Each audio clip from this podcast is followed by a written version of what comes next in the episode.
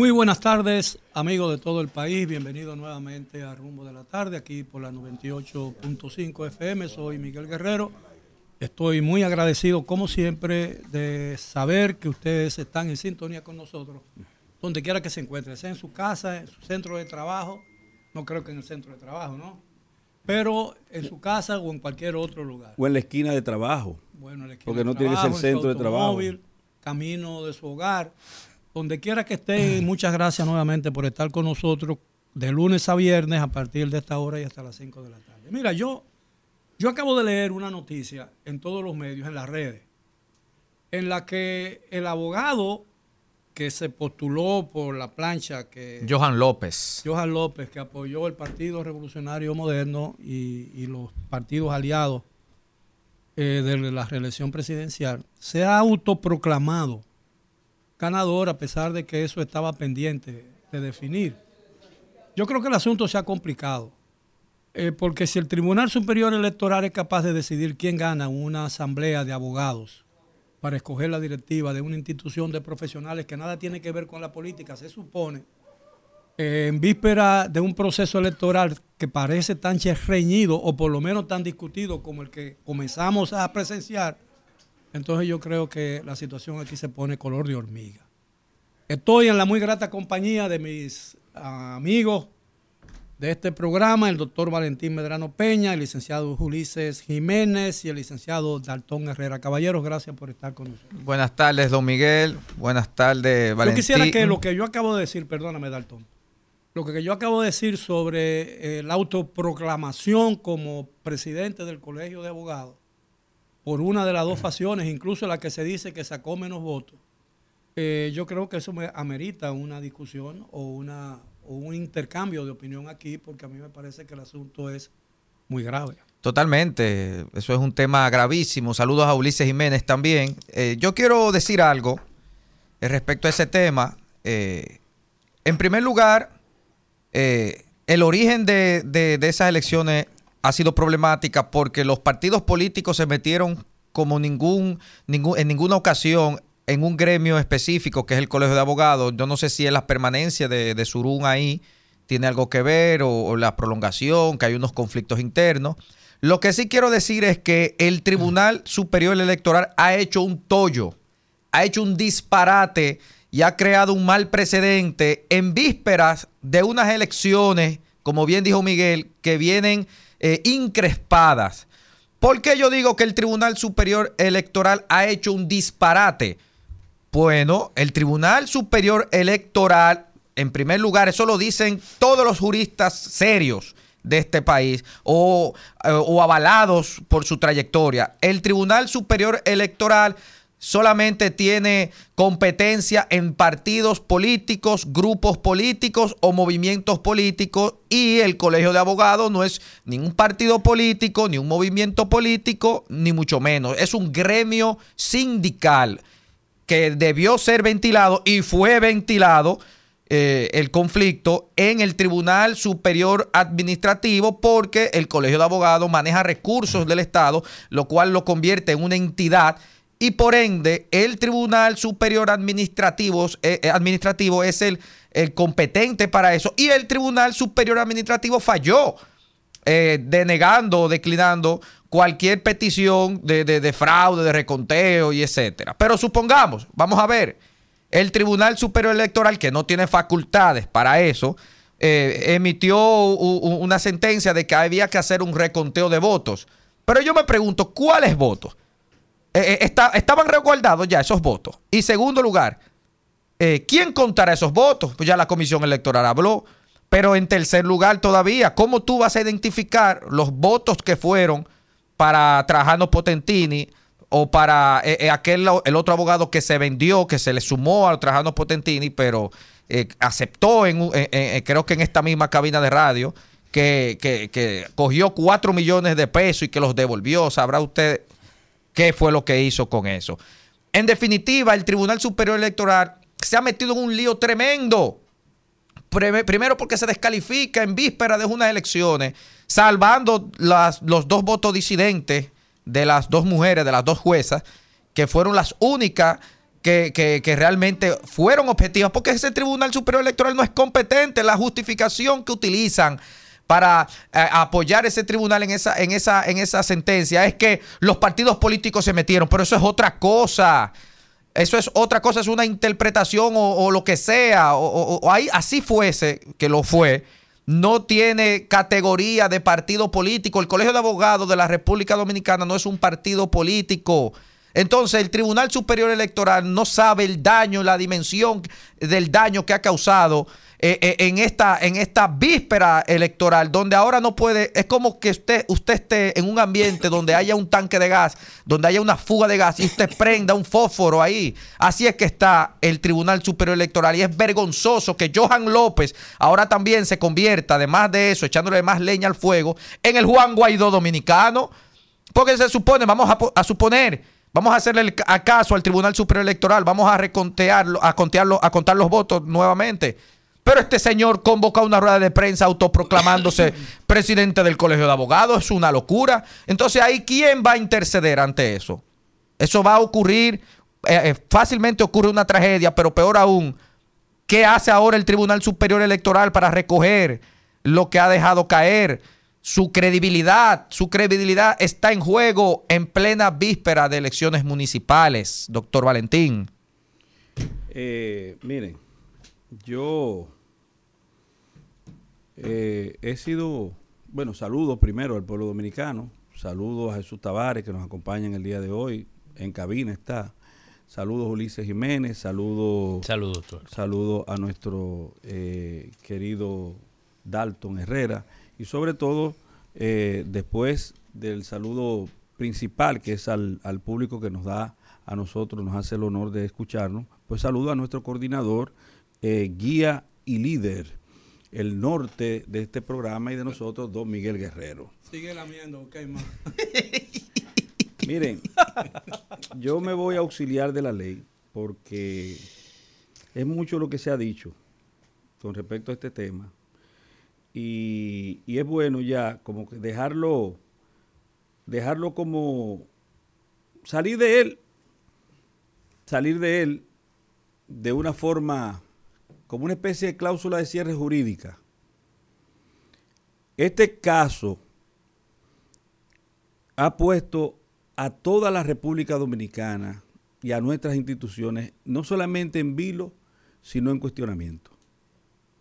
Aquí está cuestionado el gobierno completo, aquí están cuestionadas las altas cortes, o una de las altas cortes, porque lo que se dio en el Tribunal Superior Electoral, y yo debo decir que las personas que compueblan ese plenario, esa alta corte, son personas a las que yo le tengo no solamente estima en lo personal, sino admiración en términos profesionales. He sido alumno en varias ocasiones de las personas que ahí dispusieron de esa sentencia, no de las damas que, fueron la antítesis del resultado final del voto de mayoría, sino eh, de los otros eh, tres caballeros que componen ese plenario. Eh, un orientador mío de, Sempiterno, debo decirlo aquí, y he hecho causa común con él prácticamente, yo he sido un correligionario de él, un, un, un adláter, un, una, especie de correveidile, que es el magistrado Ignacio Camacho. Servidor. Un lambón, tal vez, sí. No, eso no se aplica.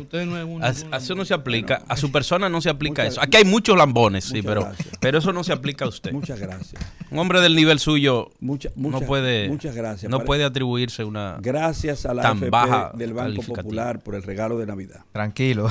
Eh, yo debo decir lo siguiente, mira, don Miguel Guerrero, esto es un botón como muestra de la vaciedad institucional que campea por los fueros de la nación dominicana.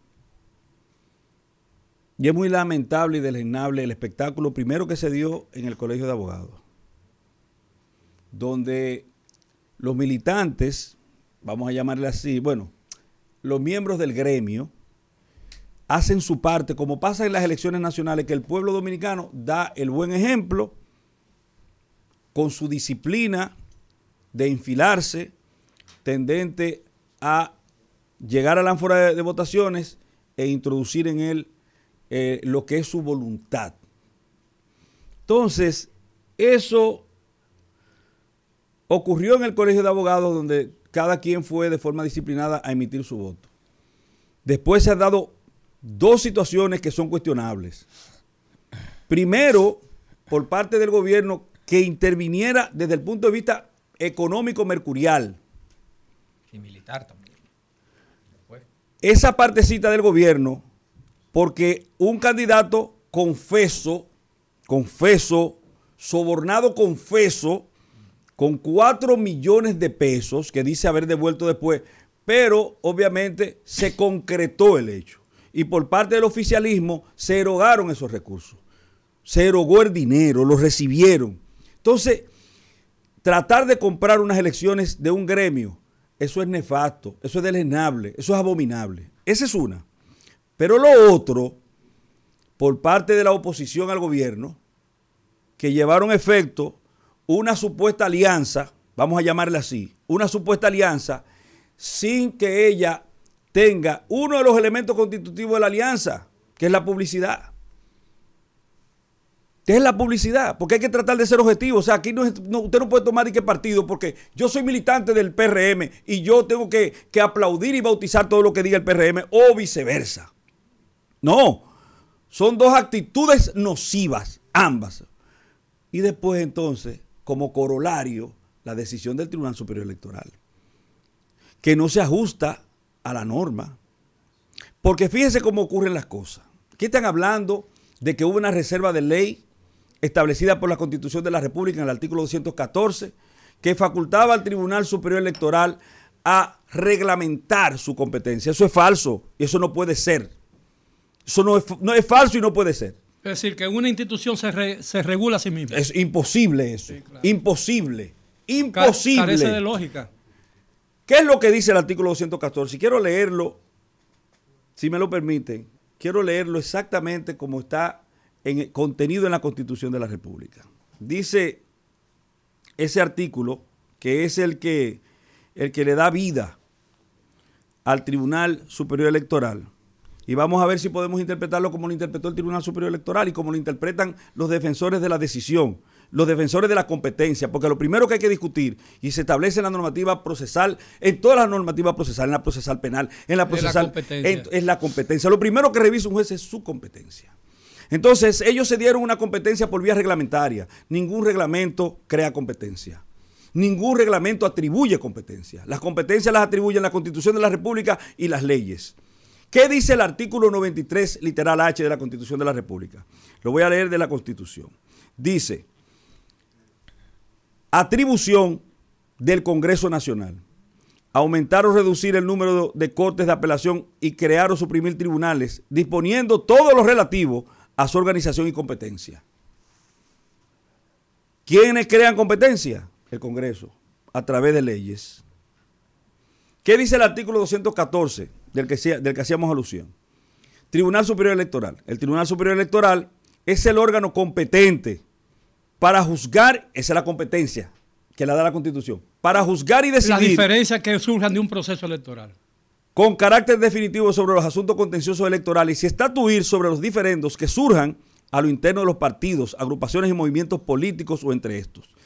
Ahí viene la parte de la reglamentación, que es lo que algunos aluden, que es una reserva de ley. Reglamentará de conformidad con la ley los procedimientos de su competencia, los procedimientos de su competencia. ¿Qué competencia? La que la ley le atribuye. Es lo que puede reglamentar. No, no la de un colegio no crear, no crear. Partidos políticos, eh, movimientos políticos. No crear, no. Reglamentará, reitero, de conformidad con la ley. Exacto los procedimientos de su competencia, es decir, aquellos, aquella competencia que la ley le da de forma específica, ellos lo pueden reglamentar. Esa competencia. Lea de nuevo. vamos a escuchar la opinión de Ulises. lea de nuevo la competencia que le da la Constitución de la República al Tribunal Superior Electoral. Atención. las competencias, no, no, es una sola. No, no, no. La Léalas todas. Tribunal Superior Electoral. El Tribunal Superior Electoral es el órgano competente para juzgar y decidir con carácter definitivo sobre los asuntos contenciosos electorales. Electorales. Ahora te, ahora, eh, escúchame, escúchame, ahora te diré otra cosa. Un recurso de amparo no es contencioso. Porque si te ibas a ir por decir... ¿El recurso de amparo es para prevenir? No, el recurso de amparo es para restituir la conculcación de un derecho fundamental. Es el mismo recurso que se conoce como habeas corpus, pero solo que relativizado o, o, en relación a todos los demás derechos fundamentales que la Constitución consagra. Es decir, cuando a ti te conculcan tu libertad de forma ilegal, el recurso que tú tienes aperturado se llama habeas corpus. El habeas corpus es un amparo, pero un amparo específico con respecto a la libertad. Para todos los demás derechos, derecho a elegir y ser elegido, de todos los demás derechos, Dicho, lo, que, lo, que, lo, que, lo que ampara es el amparo. Dicho, dicho todo esto, dicho todo esto, paso, paso a corregir a mi maestro Miguel Guerrero, que dijo que el tribunal decidió que ganó X o cual candidato. No fue así. El tribunal decidió, y me puede desmentir el doctor Medrano, que realmente haya un nuevo conteo de los votos. Y obviamente lo que le está ordenando a las partes, incluso a esa comisión electoral, es que se recuenten los votos. Mal por Joan declararse ganador.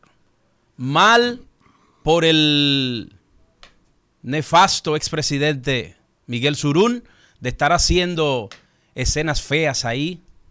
No había necesidad de que se prestara para eso. Pero bueno, allá Surún y todas su, sus escenas de payasería, porque la verdad es que es un payaso. Surún no es más que un payaso. Miren, justamente el Tribunal Superior Electoral en su página establece lo que son las competencias del Tribunal Superior Electoral en asuntos contenciosos, electorales. Lo que sucedió en el Colegio de Abogados fue un asunto electoral, fue un eh, proceso electoral. Y la ley le faculta al Tribunal Superior Electoral conocer los conflictos en los asuntos electorales. Dice,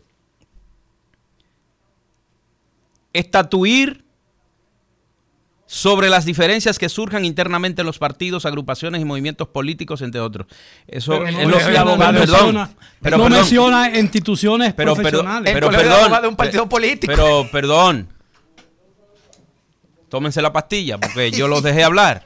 O sea, ese es un ese es un punto de lo que está escrito sobre las atribuciones del tribunal conocer y resolver con carácter definitivo todos los asuntos contenciosos electorales.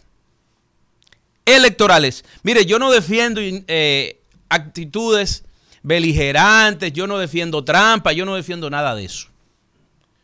incluso, perdóname, incluso yo me atrevo a decir que quiero esperar que el Tribunal eh, Constitucional se manifieste al respecto porque está por encima del Tribunal Superior Electoral. Yo no me aventuro a decir que está bien esa decisión del Tribunal Electoral.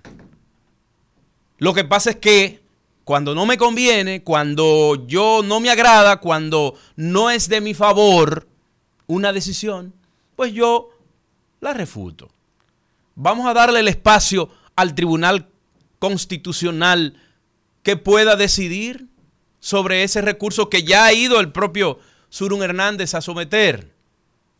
Bueno, Dejemos eh, al colegio de abogados que pueda dirimir sus asuntos y, y que los abogados resuelvan su problema.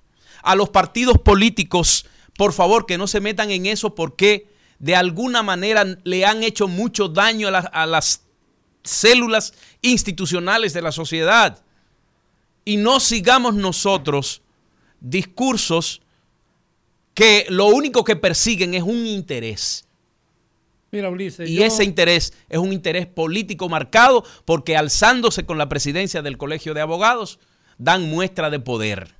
Y yo creo que eso tiene que aislarse, eso tiene que separarse, porque Ulises. los abogados no merecen que lo traten de esa manera. Ulises, eh, lo que citó Valentín con relación al hecho de que hubo un intento de soborno eh, para influir en la elección del Colegio de Abogados, te indica realmente que hay una intromisión de carácter político partidario en ese conflicto. Pero siempre lo ha habido. Bueno, está bien, pero yo lo que quiero, yo quiero aprovechar este tema para yo, para yo decir y recordar que yo he estado hablando casi sistemáticamente aquí de la preocupación que me embarga a mí por los niveles de crispación que yo veo a lo largo de la campaña política en la medida en que la fecha de esas dos elecciones se aproxima. Mira, si aquí eh, los actores políticos principales eh, no actúan con la seriedad y la buena fe que el país requiere en un momento como lo que estamos atravesando, eh, yo creo que este país pudiera ser arrastrado a un grave conflicto social y político que lo, lo lamentarían todos, absolutamente todos, todos los responsables, directa e indirectamente, de lo que pudiera suceder entonces. Entonces yo creo que es un momento en que se requiere alguna señal inequívoca e irrefutable, no de buen, no de buen proceder político, porque el país está lleno de políticos, el país lo que está es exento y, y- y- y tiene un déficit de hombre de Estado. Aquí se necesita que, bueno, eh, que el sentido de estadista que tanta falta nos ha hecho aquí en la República Dominicana en momentos cruciales de nuestra existencia histórica, yo creo que lo necesitamos ahora más que nunca, porque yo, yo estoy viendo eh, que, los, que las emociones siguen en aumento y aquí pudiera suceder cualquier cosa, porque si eso ocurre en una elección de un colegio de abogados que se supone que está llamado solamente a sentar las bases para una defensa eh, económica y social de, los, de sus miembros y también para defender el, el ambiente en que el- el- la abogacía, el derecho se ejerce en la República Dominicana. Si la política es capaz de penetrar eso y tomar y hacer eh, cambiar el curso de los deseos de los abogados, entonces aquí no estamos muy bien. Don Miguel, eh, Dalto, Ulises, yo quisiera eh, volver al, al ámbito de lo jurídico y cerrar esta, esta parte que me, que me corresponde eh, por la situación que yo ocupo, por el lugar que ocupo en este programa. No, no, aquí ocupamos todos el mismo lugar. No, el lugar que ocupo en el sentido de que soy el abogado entre, entre los aquí presentes, por desgracia para mí. Eh, y, debo, y debo cerrarlo, no sin antes decir lo siguiente. Yo escribí un artículo al respecto de la decisión del Tribunal Superior Electoral y desagradó a los dos bandos. Como lo mismo que estoy diciendo aquí le va a desagradar. Cuando yo diga, espérate, hay problema con la, con la alianza, pero hay problema también con la intromisión y con esa decisión. ¿Por qué? Porque, como te decía Ulises, la competencia las dan las leyes. Las dan las leyes. Y si una ley dio una competencia, esa competencia, según la ley 107-13, es improrrogable. Es decir, que tú no la puedes delegar en nadie ni dársela a absolutamente nadie. Esa es la realidad. Entonces, cuando el Tribunal Superior Electoral, a hurtadillas, se arrogó la condición de competente para conocer asuntos que son propios de un gremio, pero que hay un problema, que según la ley 13-07 en su artículo 1 es competencia del Tribunal Superior Administrativo. Es competencia del Tribunal Superior Administrativo. Por vía de consecuencia, cuando lo hizo, creó un conflicto de competencias. ¿Y por qué es del eh, Tribunal Superior Administrativo cuando es un conflicto electoral? No es un conflicto electoral, es un, un conflicto gremial. Pero electoral, Fíjate, que el artículo, porque son unas el elecciones. artículo 114 de la ley 137-11, orgánica de los procedimientos constitucionales y del Tribunal, el del Tribunal Constitucional. ¿Y por qué digo orgánica? Y es importante que se sepa de los procedimientos constitucionales. Porque el habeas corpus, al que hice alusión anteriormente, y el, y el, la- y- y el amparo, disculpen, son procedimientos constitucionales, como la revisión constitucional, como la, el, el procedimiento de inconstitucionalidad. Esos son procedimientos constitucionales que los regula la ley 137-11. Y en ese artículo, en ese artículo 114, dice esa ley que los amparos son de la competencia, perdón, que el Tribunal Superior Electoral tiene competencia para conocer amparos en materia electoral. Míralo ahí, pareciera como que te estoy dando la razón. Pero el párrafo siguiente te dice, los gremios y las asociaciones profesionales podrán acudir al tribunal ordinario cuando se trate de amparo. Es el tribunal Podrán, superior- pero no, no, no lo descalifica porque- para que acudan al, al, al- al electoral. Sí, lo descalifica el, artículo primero de la ley eh, 13-07 y lo descalifica la definición del amparo que puede conocer, porque le da competencia específica para tribunal- conocer amparos electorales. ¿Y, Entiendo. qué es lo Una que- y- y pregunta. cuáles son las elecciones? Las elecciones, ¿qué son elecciones? ¿Qué son las elecciones a fin de la competencia del Tribunal Superior Electoral? Aquella que define la Constitución y las leyes. ¿Y Pero- cuáles son esas elecciones? Generales, nacionales, municipales, presidenciales, congresuales. Esas son. Y extraordinarias en caso de que... ¿Y, y qué puede regular también? Porque se lo dice la Constitución de la República, el referendo. Pero una El pregunta, un- una El pregunta, plebiscito. El plebiscito y el un- un- referendo. una, una pregunta, Valentín, eh, una pregunta Sí. eh, para llenar un vacío de conocimiento, ¿no? Incluso para nosotros y para la gente que está oyendo y que te pudiera estar viendo. Eh, ¿El Tribunal Superior Electoral en este caso actuó de motu propio o fue convocado o fue instado a pronunciarse? No, se incoó una, una acción constitucional de amparo. Es decir, por Fueron parte de- dos, fueron dos y ellos la fusionaron. Una de Diego José García, que es la persona a la que ustedes hacían mención, de que era el candidato del Partido de la Liberación Dominicana. Eh, Eso es vergonzoso. Decir, oye, el candidato del PRM al Colegio de Abogados, el candidato del PLD al Colegio de Abogados, eso es vergonzoso. Que siempre ha sido claro. así, pero Pero- no tiene por qué. pero no deja de ser vergonzoso por haber sido Exacto, así. no Totalmente. deja de ser deplorable. Claro. Pero, En pero, en pero yo pregunto, eh, y, y- y voy en la misma línea de Miguel, para seguir arrojando luz. Realmente ese amparo nunca debió llegar. No, Porque eh, la comisión electoral nunca debió conocer o nunca debió dar aquiescencia a una alianza que, que, que no constituía, que no, que no contenía elementos legales. mira. Eso qué- fue lo que pasó. Qué bueno que tú lo dices. Muy probablemente tú tengas razón. Muy probablemente tú tengas razón. Pero tú sabes cuál es el, el, el, el hedor, por decirle de alguna forma, de esta problemática. Que tú no le puedes exigir a una comisión electoral que son un, un grupo de, de personas, eh, un ventú, ventú, ventú, ventú, y se nos ponemos de acuerdo, está bien, esos son. Tú no le puedes decir a esa gente que tengan la pulcritud y la conciencia institucional que tú le puedes exigir a un tribunal. Pero eso es Mira, grave. Pero, pero- lo que usted está diciendo es grave, Tú no- doctor. tú no Pero tú- vamos a hacer no- una pausa. Escúchame, don Miguel, Sí. tú no entendiste lo que te estoy diciendo. No, no. Que no es lo mismo, no es lo mismo. Tú dices, está bien, estos tigres se pusieron de acuerdo para afectar la garantía Sí, de derechos. sí. Perfecto, vamos a aceptarlo. Exacto. Pero espérate, eso que lo hagan esos tigres y otra cosa es que lo haga un tribunal. Mira, eh, vamos a hacer una pausa, pero antes de hacerla, yo quiero hacer una pregunta a Valentín para cuando regresemos, él trate de responderla con eh, lo más brevemente posible para pasar a otro tema.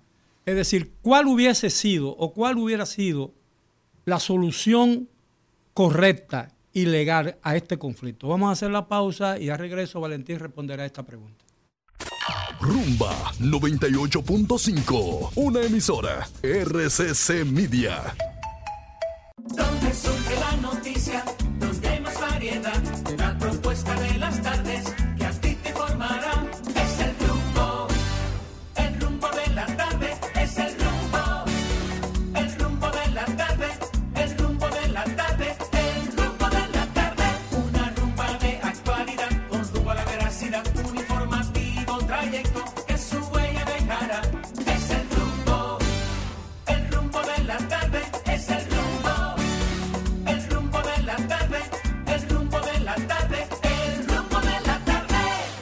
Estamos de regreso aquí en rumbo de la tarde por la 98.5 FM. A los que sintonizaron tarde, mientras hacíamos la pausa, al final del segmento anterior le preguntaba a Valentín Medrano, como abogado que es, eh, ¿cuál hubiese sido la solución correcta al conflicto de la elección de la directiva del Colegio de Abogados?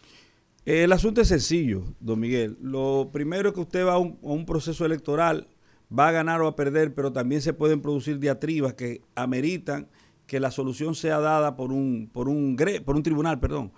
Y usted pudo, eh, en disgusto de la solución que se tuvo, o en este caso, por ejemplo, de si hubo o no hubo alianza de conformidad con la norma, con la norma interna, con la reglamentada, pues si hubo o no hubo alianza, pues entonces usted va a un proceso contencioso.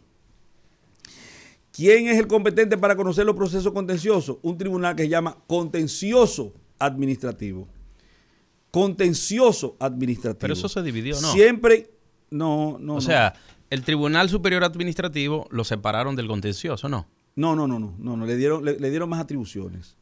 Lo que pasa es que eh, la ley establece y la constitución tiene la idea, el espíritu de que se, de que hayan tribunales contenciosos administrativos por cada jurisdicción, demarcación jurídica. Ok. Y entonces el Tribunal Superior actuaría como segundo grado. Ahora, ¿cuál es el tribunal competente? El Tribunal Contencioso, para, para conocer qué? Un asunto contencioso. Ahora, ¿cuál era, cuál debió ser la solución que ofertara el Tribunal Superior Electoral? El Tribunal Superior Electoral. Vamos, vamos a enfocar a... a- el A Valentín, por favor. Sí, porque Sí, dele. De- eh, no pierde el hilo. Dele, el dele. Tribunal Superior Electoral debió declarar su incompetencia. Pero fíjate algo, la extralimitación de la decisión, que es lo que más, lo que más afecta, don Miguel. ¿Por qué extralimitación de la decisión? Ok, yo voy porque al tribunal eh, para amparar un derecho que ha sido transgredido, conculcado. Mi derecho, en la Constitución se establece, hay una cartilla de derechos fundamentales que va del artículo 37 al artículo 74. Ahí están tus derechos. Entonces, ¿mi derecho cuál fue el que me transgredieron? Bueno, el derecho a elegir y ser elegido. Bueno, si ese es el derecho, pues entonces ven, vamos a amparártelo. ¿Y cómo se ampara? Diciendo que le restituyan el derecho.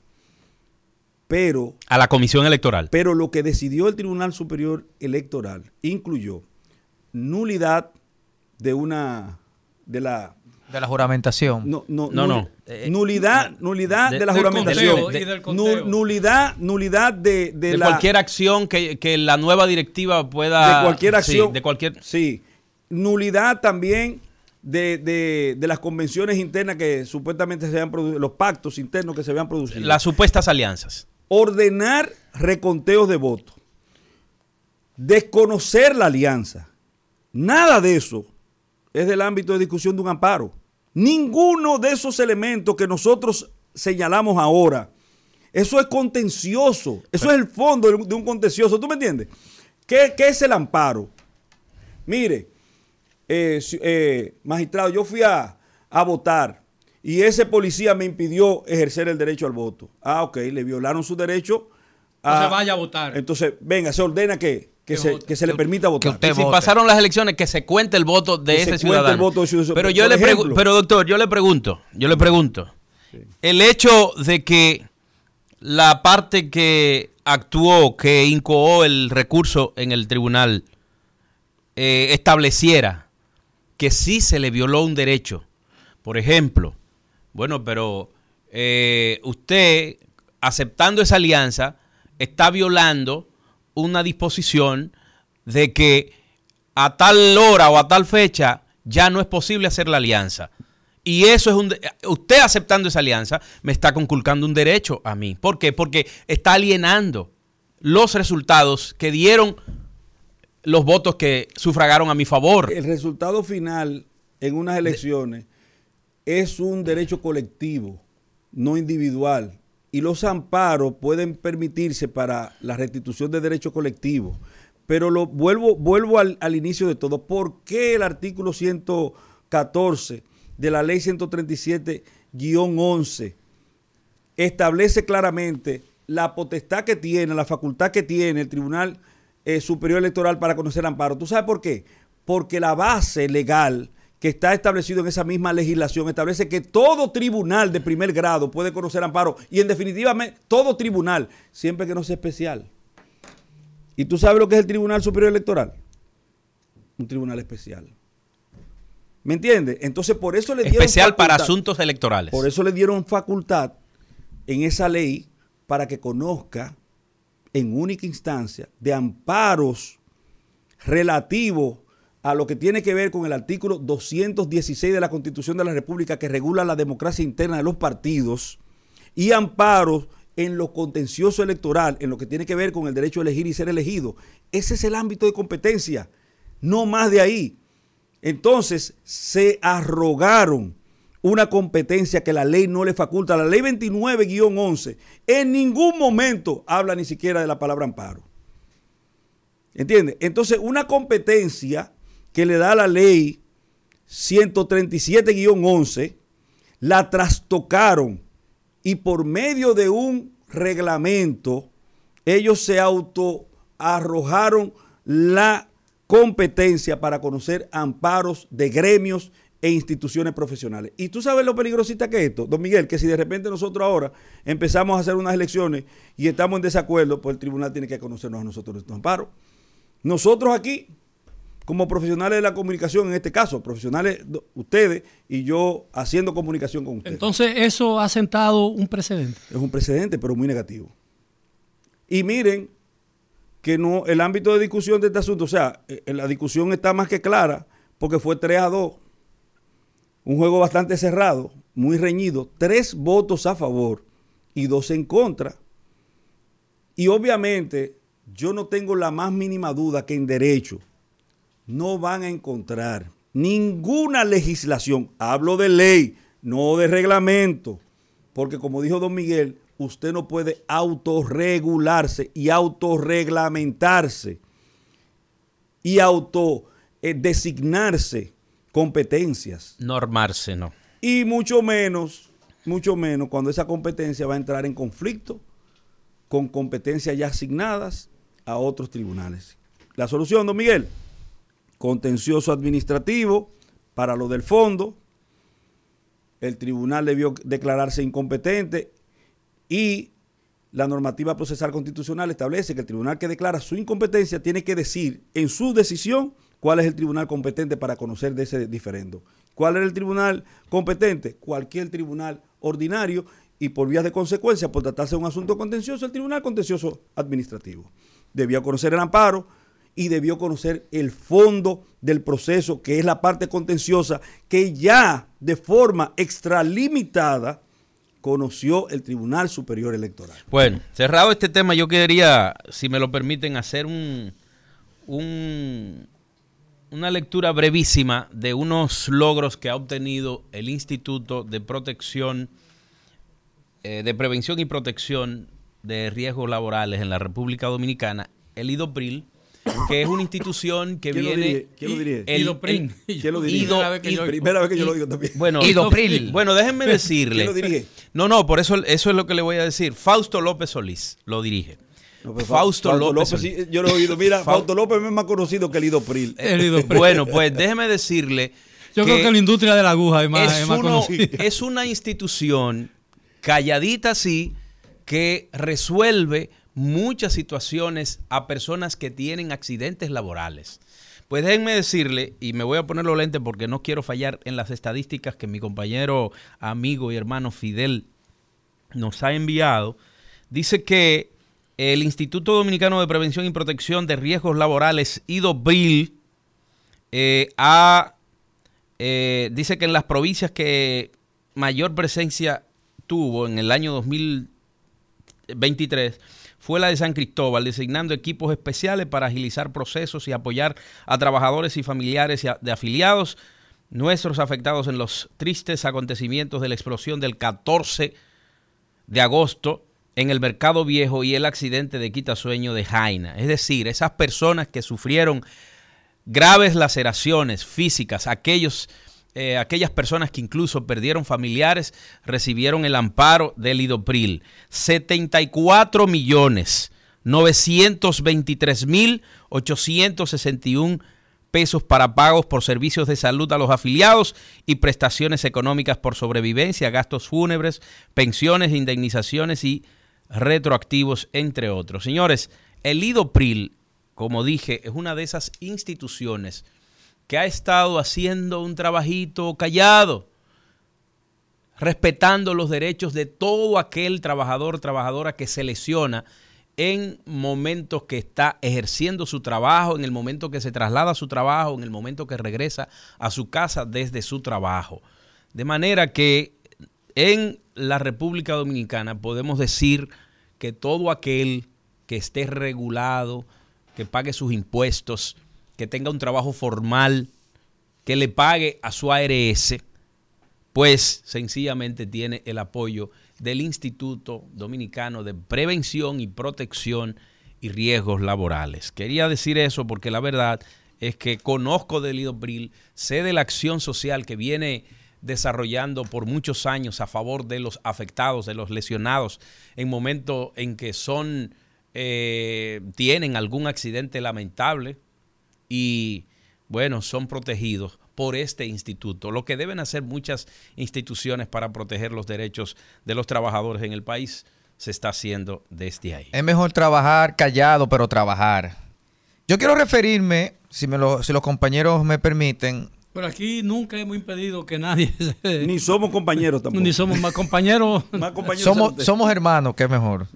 Eh, el tweet de un Ustedes son mis compañeros, aunque ustedes Somos no lo quieran aceptar. somos- no, no, camaradas, no, son, somos compañeros, porque compañeros viene de compañía y ustedes hacen compañía aquí. Pero Nosotros acuérdate- somos una compañía Bueno, mira, de la opinión pública de compañías. 4 a 5 de la tarde, pero ninguno Gracias, de ustedes son malos. Gracias, Pero compañero. recuérdate que hay malas compañías. Gracias, compañero. pero ninguno de ustedes son malos. Gracias, compañero. Gracias, compañero. Ninguno son malos, ninguno son malos. Yo quiero referirme a un tuit del periodista Javier Flores del Listín Diario, que cubre el Palacio Presidencial. Él estaba ayer en la semanal de Luis Abinader, o Luis Abinader semanal. Y él dice, No, en la semanal. eh, Luis Abinader semanal porque la está en La mayúscula. esta Pero, mayúscula. bueno, pero la Según semanal la es un artículo. No, no, la pero- semanal. Pero está mal escrito. La entonces. L, la L está mayúscula Oye, o- también. o- Hay una o es falta Luis- o es- gramatical. Luis Abinader, eh, ¿cómo se llama? Pero ¿y por qué ustedes se oponen? O es Luis Abinader abreviado o está mal escrito. No, usted lo interpreta como No, tal. no. Porque siempre. No, no, porque es una cuestión de interpretación. Yo, don Miguel, porque yo digo... si Pero ¿de quién, es la, sabe- ¿de quién es la semanal? ¿De José Paliza? No, la semanal es del gobierno. Del gobierno. Sí, el Bueno, ¿y por gobierno qué no se le ponen GOP, GOP ¿Eh? semanal? Bueno, eso pudiera, go- go- pero, semanal. pero, pero usted tiene influencia, usted pudiera proponer que en vez de la semanal se le pudiera poner la dominical, por ejemplo. Vio, don Miguel, que yo o, debió- o GOP, o, go- o GOP Don Miguel, dominical, por don Miguel, ejemplo. ¿vio, vio por qué yo dije, si me, los compañeros me permiten? Está bien, dale, dale, dale. dale. ¿Vio por qué yo lo dije? Permíteselo, Ulises. No. Ahora, usted tiene que reconocer que esos dos lo protegen bastante, porque cuando yo hablé del señor Fausto Solís, ellos dijeron que no lo conocía nadie. Ese periodista tampoco lo conoce nadie, pero ellos no dijeron nada. no, no, no. Ninguno de los dos dijeron. es un joven periodista. Yo no lo conozco. Cubre No Palacio importa un Presidencial. carajo quien sea. Ahora, ellos dos no se manifestaron al respecto. Es tu colega. Yo por eso lo estoy respetando, porque es tu colega. Sí, pero yo soy tu colega. y amigo, ¿Tú conoces y- algún periodista preso? Eh, No hay no, preso. no Entonces, hay. Hay pocos periodistas ¿Tú sabes lo que significa eso, verdad? Mira, Javier Flores después te- se va a sentir mal contigo. Mira que él te quiere a ti. Continúe, continúa, compañero. Sí, sí me lo permiten. Sí. Eh, él escribe que y menciona el listín diario, Diario Libre, Noticias CN y el Canal 4, o sea, el mismo canal del Estado. Y después él dice, los reporteros de estos medios estuvimos solicitando la oportunidad de hacer preguntas en la semanal desde el inicio de la actividad. Sin embargo, la palabra fue cedida solo a personas preguntando por intereses particulares. Para nadie es un secreto que la semanal se ha convertido en una plataforma de promoción de buenas respuestas o de preguntas insulsas al presidente de la República O Dominicana. sea, que tú le estás diciendo, pero tú le estás diciendo insulso a los periodistas que preguntan ahí. Es el punto, que según la misma denuncia del periodista que cubre Palacio Presidencial, ¿Cómo se solamente se, le da la palabra a influencers ¿Cómo se llama el periodista? Javier Flores. No, pero eso no es verdad. Espérate, Eso no es solamente verdad. se le dan palabra a, a influencers y solamente se hacen preguntas eh, que favorecen al presidente. No lo digo yo, lo dicen periodistas de distintos ¿Usted medios. conocía a Luisín Mejía? Luisín Mejía, claro que sí. Él es periodista, cubre, cubre fuentes. Pero No, no, porque eso está abierto a, a todo. ¿Usted quiere ir? No, no, no. Eso es Usted- por invitación. No, no, no, perdóneme, perdóneme. eso es por invitación. Yo quiero ir, yo quiero ir. O sea, yo- Usted quiere ir. Sí, yo quiero ir. Usted Ay. lo que tiene. No, no, perdóneme. Ajá, Perdón, a ver. que le voy a decir. Solo tiene que informarle a la dirección de comunicación de Palacio que usted quiere estar ahí el próximo lunes Tú y usted va. Tú eres y de ya. la dirección de comunicación. No, no, no, no, yo no soy de la dirección de comunicación. Yo le digo yo, yo, yo, yo nunca Pero he ido a la necesita- semanal. Se necesita un pase oficial No, pero pero, para entrar a pero Palacio. claro que sí. Todo el que va al Palacio Nacional La tiene que tener un pase. ¿Cuántas preguntas, No. cuántas preguntas se, se- Pero si usted se quiere ir, Pero no, si usted no, quiere yo ir, puede ir. Yo cubrí Ah, Palacio bueno, pues no se Presidencial. queje, entonces. No, no, yo me estoy Ahí haciendo no hay predilección. Yo me estoy haciendo de una denuncia de un periodista que cubre Palacio Presidencial. Sí, pero usted está Yo- diciendo. no, no, yo no, yo me pero estoy- le está dando aquí esencia a eso. Pero claro que sí, él, él cubre el Palacio usted lo Presidencial. está firmando también. Claro, eh, sí, claramente. eso no es es una plataforma, por ejemplo, por ejemplo, y te voy a, te voy a, te voy a hacer, eh, te voy a hacer una pregunta. ¿Qué hace el presidente de la República refiriéndose a un caso judicial como el caso de la tía que agredió al niño No, no, que no, lo mató? No, no, no. No ¿cómo que fue no? judicial. Es un No caso no, judicial. No, no, no, perdóneme, perdóneme. 200 años, no, no Mire, lo pagan ni con pero 200 no, no, años. No tergiverse esa parte. No, no, no, no, ¿cómo que no la espérese. Mira, a tergiverse? propósito de eso, el, domingo, perdón, don el domingo mataron a una mujer. ¿Y dónde está lo de, Pero- él debe referirse a lo de la DNCD? Perdón, don Miguel, perdón. pero- perdón, Pero, Déjeme pero yo tengo una pregunta, pero, pero vamos a calmarnos, vamos a calmarnos. Cálmelo a ellos, don Miguel, que están vamos, a como con- perros. vamos a conservar la temperatura, como dice una vieja canción. Mira, eh, yo critiqué en un tuit eh, la declaración del presidente, aparentemente respondiendo a una pregunta, diciendo que la responsable de la muerte de ese niño eh, no pagaría su culpa con Exacto. 200 años de cárcel. A mí me pareció que eso... ¿Quién lo dijo el presidente? El presidente, presidente de la de la República. A mí me parece que que eso fue una intromisión, pero eso fue una, un exceso verbal del presidente de la República. ¿Me permite? Me permite. Me permite. Yo dije lo mismo aquí en este, en este espacio, yo no te lo recuerda, cuando el presidente se pronunció con respecto a la muerte de los pastores, Sí. muy deslenable, muy odioso, muy lamentable, pero que el presidente tiene que ser más taimado, tiene que ser más Bueno, sosegado. taimado no, Por es- eh. eh, sosegado. Sí. Por eso que yo he siempre he dicho, Ulises, y me excusan todo el que me va a, eso me va a crear un problema un día, todo el que no sea abogado, que me perdone, pero nadie que no sea abogado debe ser presidente.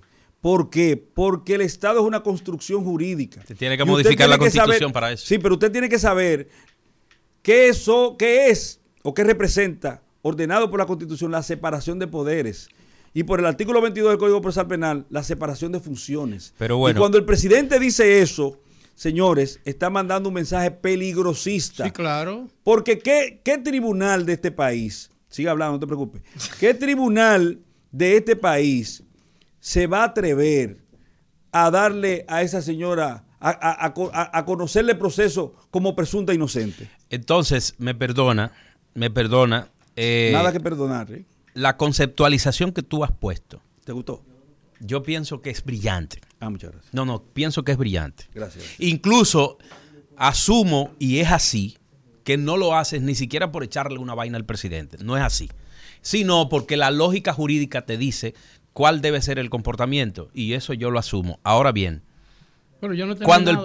Ah, perdone. No, no, no, no, ok. concluya, concluya. No, yo lo que quiero decir es, yo le hice la Sí, pregunta. era mejor porque venía después. Sí, yo le hice la pregunta a. Valentín eh, para saber su opinión como abogado, porque yo como ciudadano entendía que esa era una intromisión que podía afectar el proceso, Eso es así. el proceso a que esa mujer va a ser sometida en los tribunales.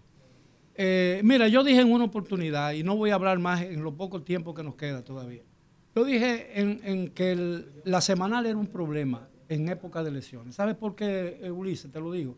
Porque ya, se está viendo y se está reflejando en la respuesta del presidente. Porque aun cuando él tenga el control de lo que participen o se tenga el control de lo que participen e intervengan en ese, incluso de las preguntas que se le puedan formular, nunca, nunca tendrán en una sociedad abierta como esta el control de los temas. Desde el principio lo De- dijo Don del Miguel. Control de los, del Sí. control de los temas. Desde el principio lo dijo Don Miguel. Yo, a mí me consta eso y yo incluso hasta compartí en ese momento que esa, esa exposición o esa sobreexposición eh, podría en algún momento quizás traer algún nivel de dificultad. Pero bueno, esa es una decisión del equipo de comunicación del presidente Luis Abinader, la que yo respeto. Ahora bien, eh, no es una intromisión del presidente de la República en el ejercicio pleno del Poder Judicial. ¿Por qué? El presidente de la República acaba de salir de una reunión en la que, y, desde ahí enmarca su posición, su versión, su opinión en torno a ese caso, porque hay una cuestionante, hay una pregunta que se le hace al mandatario. ¿Qué usted piensa del horror, del caso de horror que sucedió con tal niño en tal sitio?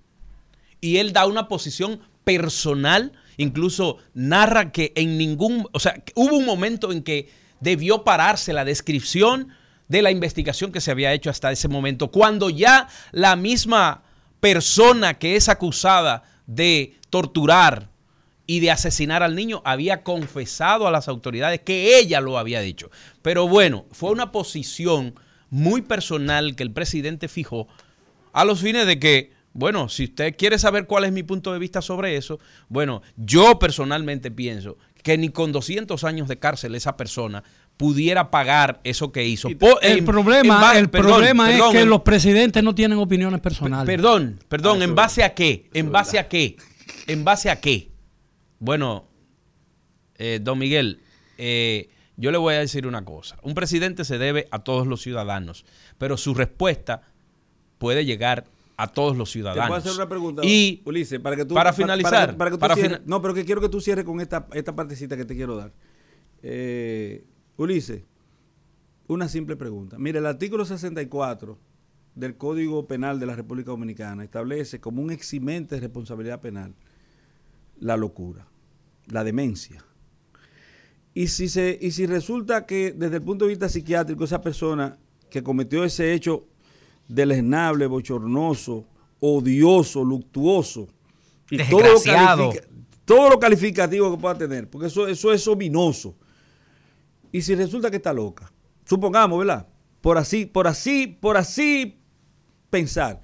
Y te digo que una, una, te dije que una disposición legal, artículo 64 del Código Penal Dominicano, te establece una eximente responsabilidad penal para la persona que actúa en esa condición.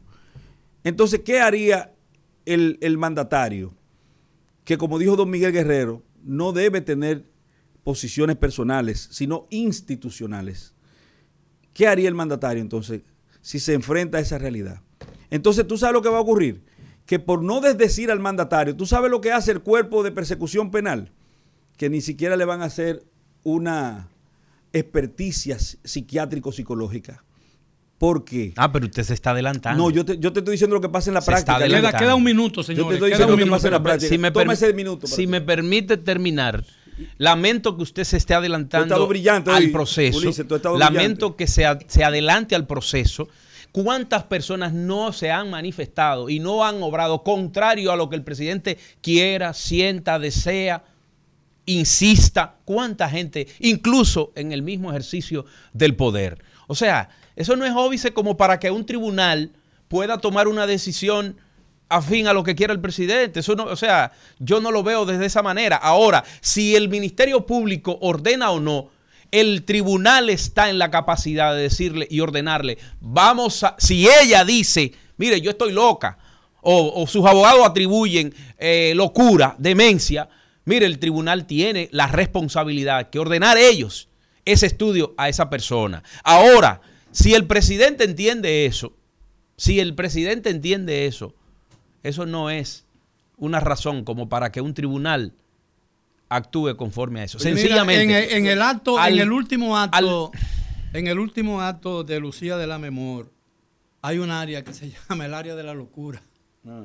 Y, y, la, y los cantantes del coro dice, el amor le nubló la razón a Lucía. Don Miguel. El poder puede haberle nublado la razón a alguien. Eh, no sé, pero. eh, no, me- eso me no es permite- verdad. Me permite para Eso no es verdad. Yo para- creo que se están adelantando Oye, Meto, oye, Meto, Pero ya- al Miguel- Ministerio. Público y al tribunal que hagan su trabajo en ese caso. Ulises, 30 de segundos Higüey. nos quedan, Ulises, 30 oye segundos. eso. 30 segundos. Oye eso. Y quiero dedicárselo al mejor cantante de, de habla hispana, eh, cantante popular, Luis Miguel, que dice lo siguiente. Hay personas que no son leales a ti, son leales a lo que tú tienes o representas. Y cuando sus necesidades cambian, así también de fácil cambian sus lealtades. Atención traidores, dice El gran Alfredo de la Cruz. Bien, No, Príncipe hombre, de Galilea. bien. El eh, príncipe del no. pueblo Ha de sido Galilea. todo No, por hoy. no. Gracias por su atención. Nos veremos mañana a partir de las 4 de la tarde. Hasta entonces. Buenas tardes, República Dominicana. Iniciamos aquí el rumbo de la tarde con los poderosos Rudy González, Juan TH y Georgie Rodríguez. En la parte técnica, Juan Ramón Gómez y Sandy Guerrero. Estamos en Rumba 98.5 FM en la capital dominicana y Premium 101.1 FM en Santiago, la ciudad corazón para toda la región del Cibao. Buenas tardes. Buenas tardes, don Giorgio. Buenas tardes, Juan. Buenas tardes, amigos. Qué bueno que están con nosotros, como cada tarde, aquí de 5 a 7 por Rumba FM. Día, se pasó el día medio, medio nublado, como, como, un, como un día de otoño o de invierno. No ha llovido, yo pensé que iba a lloviznar en algún momento. Y la temperatura bastante fresca, pero no deja de estar caliente. Y lo que está caliente es la calle, lógicamente como de costumbre. Que por cierto, voy a hablar un poquito eh, después de don Juan Taveras Hernández eh, y su exposición del día sobre el foro de movilidad urbana que se realizó hoy en la sede de la Cancillería con una presencia impresionante del gobierno al más alto nivel, el ministro de la presidencia, los organismos oficiales, los sindicatos, las universidades. Con un, después de eso se hizo un conversatorio sobre el problema del tránsito en República Dominicana, analizando todas las aristas. El ministro de Salud dio una, hizo una exposición sobre el comportamiento de la gente y su razón de, de, de salud de la gente, la situación mental, la, una serie de, de, elementos interesantes que puestos en conjunto se, se, ve cómo es una problemática de conjunto. Yo voy a hablar un poquito de eso. Juan, adelante, buenas tardes. Eh, buenas tardes. Bueno, todo parece indicar que hoy hay muchas cosas de qué hablar. Ah, bueno, me, mejor. Porque efectivamente ese es un tema muy interesante. Que yo ahora, precisamente, de regreso aquí al canal, yo salí que con tiempo, porque uh -huh. quería pasar por otro lugar. Pero afortunadamente salí con tiempo, porque el tránsito estaba muy pesado. Porque la gente cierra las intersecciones.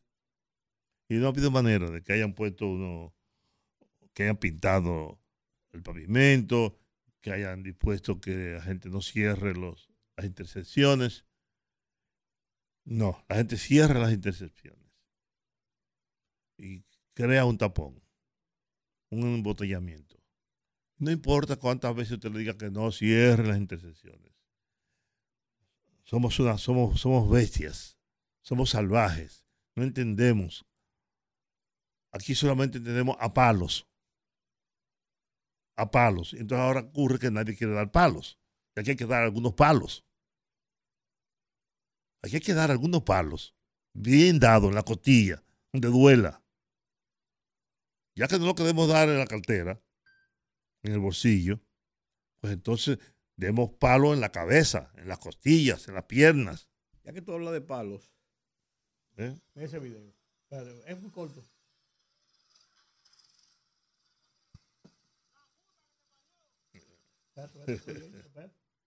Yo lo vi. El tipo se monta con un bate. ¿Qué fue lo que tú dijiste?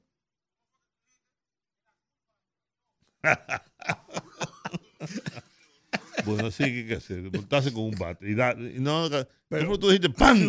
Y dar. Y Oye, pero, porque de manera nadie entiende las cosas, nadie entiende. Nadie quiere entender. Una cosa imposible. Los motociclistas no quieren entender que tienen que pararse los malditos semáforos. Que tienen que esperar que el, que el semáforo cambie. ¿no? Y no importa si hay un policía, si hay un jeep, si hay. No importa, nada de eso importa. Ellos están por encima de la ley, por encima del bien y del mal. Pero eso no era mi tema. Pero, pero ese es un tema que hay que tratarlo. Y ya que no nos hacen Porque caso a nosotros, día, ¿eh? ya que no nos hacen caso a nosotros, porque ese es un tema recurrente en este programa. Y ese es un tema recurrente en casi todos los programas de radio y de televisión. Ah, ocurre que los funcionarios, como ellos, el, el tránsito no es un problema para ellos, como no es un problema para la distinguida, querida y apreciada primera dama de la República, primera dama no, la vicepresidenta. Atención, doña Raquel. Cada vez que usted va a pasar por la Lincoln, hay un tapón. Porque los genios que estudiaron en Harvard, que se fueron a, la, hormona de París, porque no, no- puedo decir, no puedo decir a la Sorbona, ¿verdad? O que fueron a la NASA, no entienden que pueden deben parar el tránsito un minuto antes de que usted pase. No 10, ni 12, ni 15. Que no parar el tránsito porque usted va a pasar durante 15 minutos. O el presidente de la República. Que deben coordinarlo. Pero bueno, ese no era mi tema. Aquí hay. Yo quería hablar que puede ser después de Rudy. No, no, pero, No, no, no, no, puede, puede- no, no, puede ser, ese tema es interesante, muy interesante. Yo quería hablar sobre la promulgación de la ley que crea el, el- o que reformula el DNI, por un lado. Y por el otro, sí, porque la Asociación de Diarios extendió su preocupación por el artículo 11, que yo creo que el 9, bastante el 11 y el 26. Que, es bastante claro, bastante explícito. El 11, por ejemplo, bastante explícito. Que no atenta contra la libertad de nadie, ni contra los derechos de nadie, al contrario, los garantiza.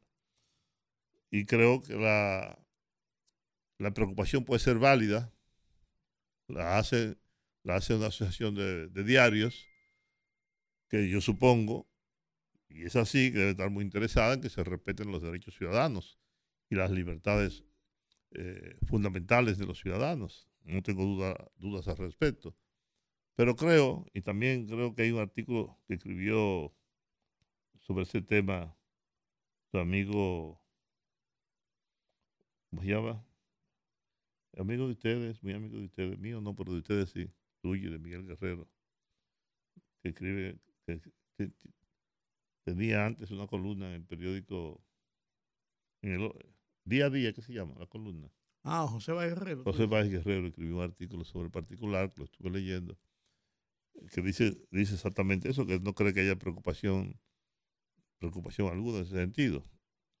Pero, si es así, en cualquier caso, eso podría estar sujeto a, a discusión. Y porque lo que dice la Sociedad Dominicana de Diario, yo participé en una de las, de las discusiones del tema, es que el artículo 9 tiene, tiene que, y el 11 concretiza la aplicación de, de, del 9. Es, lo que dice es que hay unas partes que no son claras, que son un poco ambiguas y que esas partes pueden darse a la interpretación. Y a lo mejor no es la intención de uno u otro, pues una ley que pende ahí y una interpretación de una ley tan sensitiva como esa podría po- provocar serios problemas. Ellos no, no, no hacen un enjuiciamiento en el, en, el, en el sentido, sino hay ambigüedades. Es más bien lo que ellos, lo que yo, ellos conversé, plantean. yo conversé al respecto con, con Luis Soto. ¿Mm? Está en esa tónica que tú estás hablando. Sí. Yo creo que está claro, él es abogado, ¿verdad? En Claro. ejercicio muchos años. Yo creo que está claro. Ahora, si hay que aclararlo más, si hay que especificar más, si hay que hacer algún algún adendo, si hay que hacer alguna aclaración dentro de la propia ley, pues se hace, porque el interés es que tengamos un organismo eh, profesional más eh, preparado, más claro, que no sea como en el pasado, que todo el mundo tenía un carnet del DNI y la gente echaba vaina con eso y se metía en los sitios, no, yo soy del DNI, etcétera, etcétera, etcétera. Eso desaparezca, como es la intención.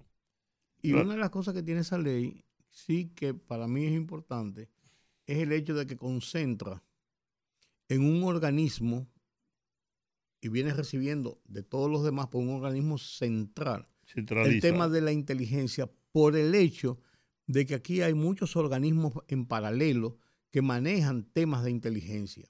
La policía tiene uno o dos organismos, lo tiene el ejército, lo tiene la marina, lo tiene la Fuerza Aérea, lo tiene la Todos, Secretaría de las Fuerzas todos. Armadas, lo tiene el Ministerio de Interior, o sea, tiene organismos de Todos inteligencia. es. Y entonces, eh, Hasta po- algunos periodistas. No puedo, lo que- hay- sí, hay, no, periodistas no, periodistas no. espérate, algunos comunicadores que usan redes sociales. ¿Te interpreté bien? sí, exactamente. Pero no, eh, eh, eso, y eso, y eso le retrotrae a uno lo que pasó en Estados Unidos con el cruce de organismos de seguridad que manejaban inteligencia y se celaban y se entrecruzaban entre sí y, le, y se le, le metieron el 9, el, el 9, el 9 de, el, el 11 de, de noviembre. 9 de noviembre. el- El 11 el- de el noviembre. no. no, el 11 9 de septiembre. el, el 11 de septiembre. El 11 de el 11 de septiembre, claro. en la Torre Gemela. Todos sabían, al final de cuentas, que habían unos tipos que estaban a- haciendo cosas y nadie, nadie le dijo nada a nadie.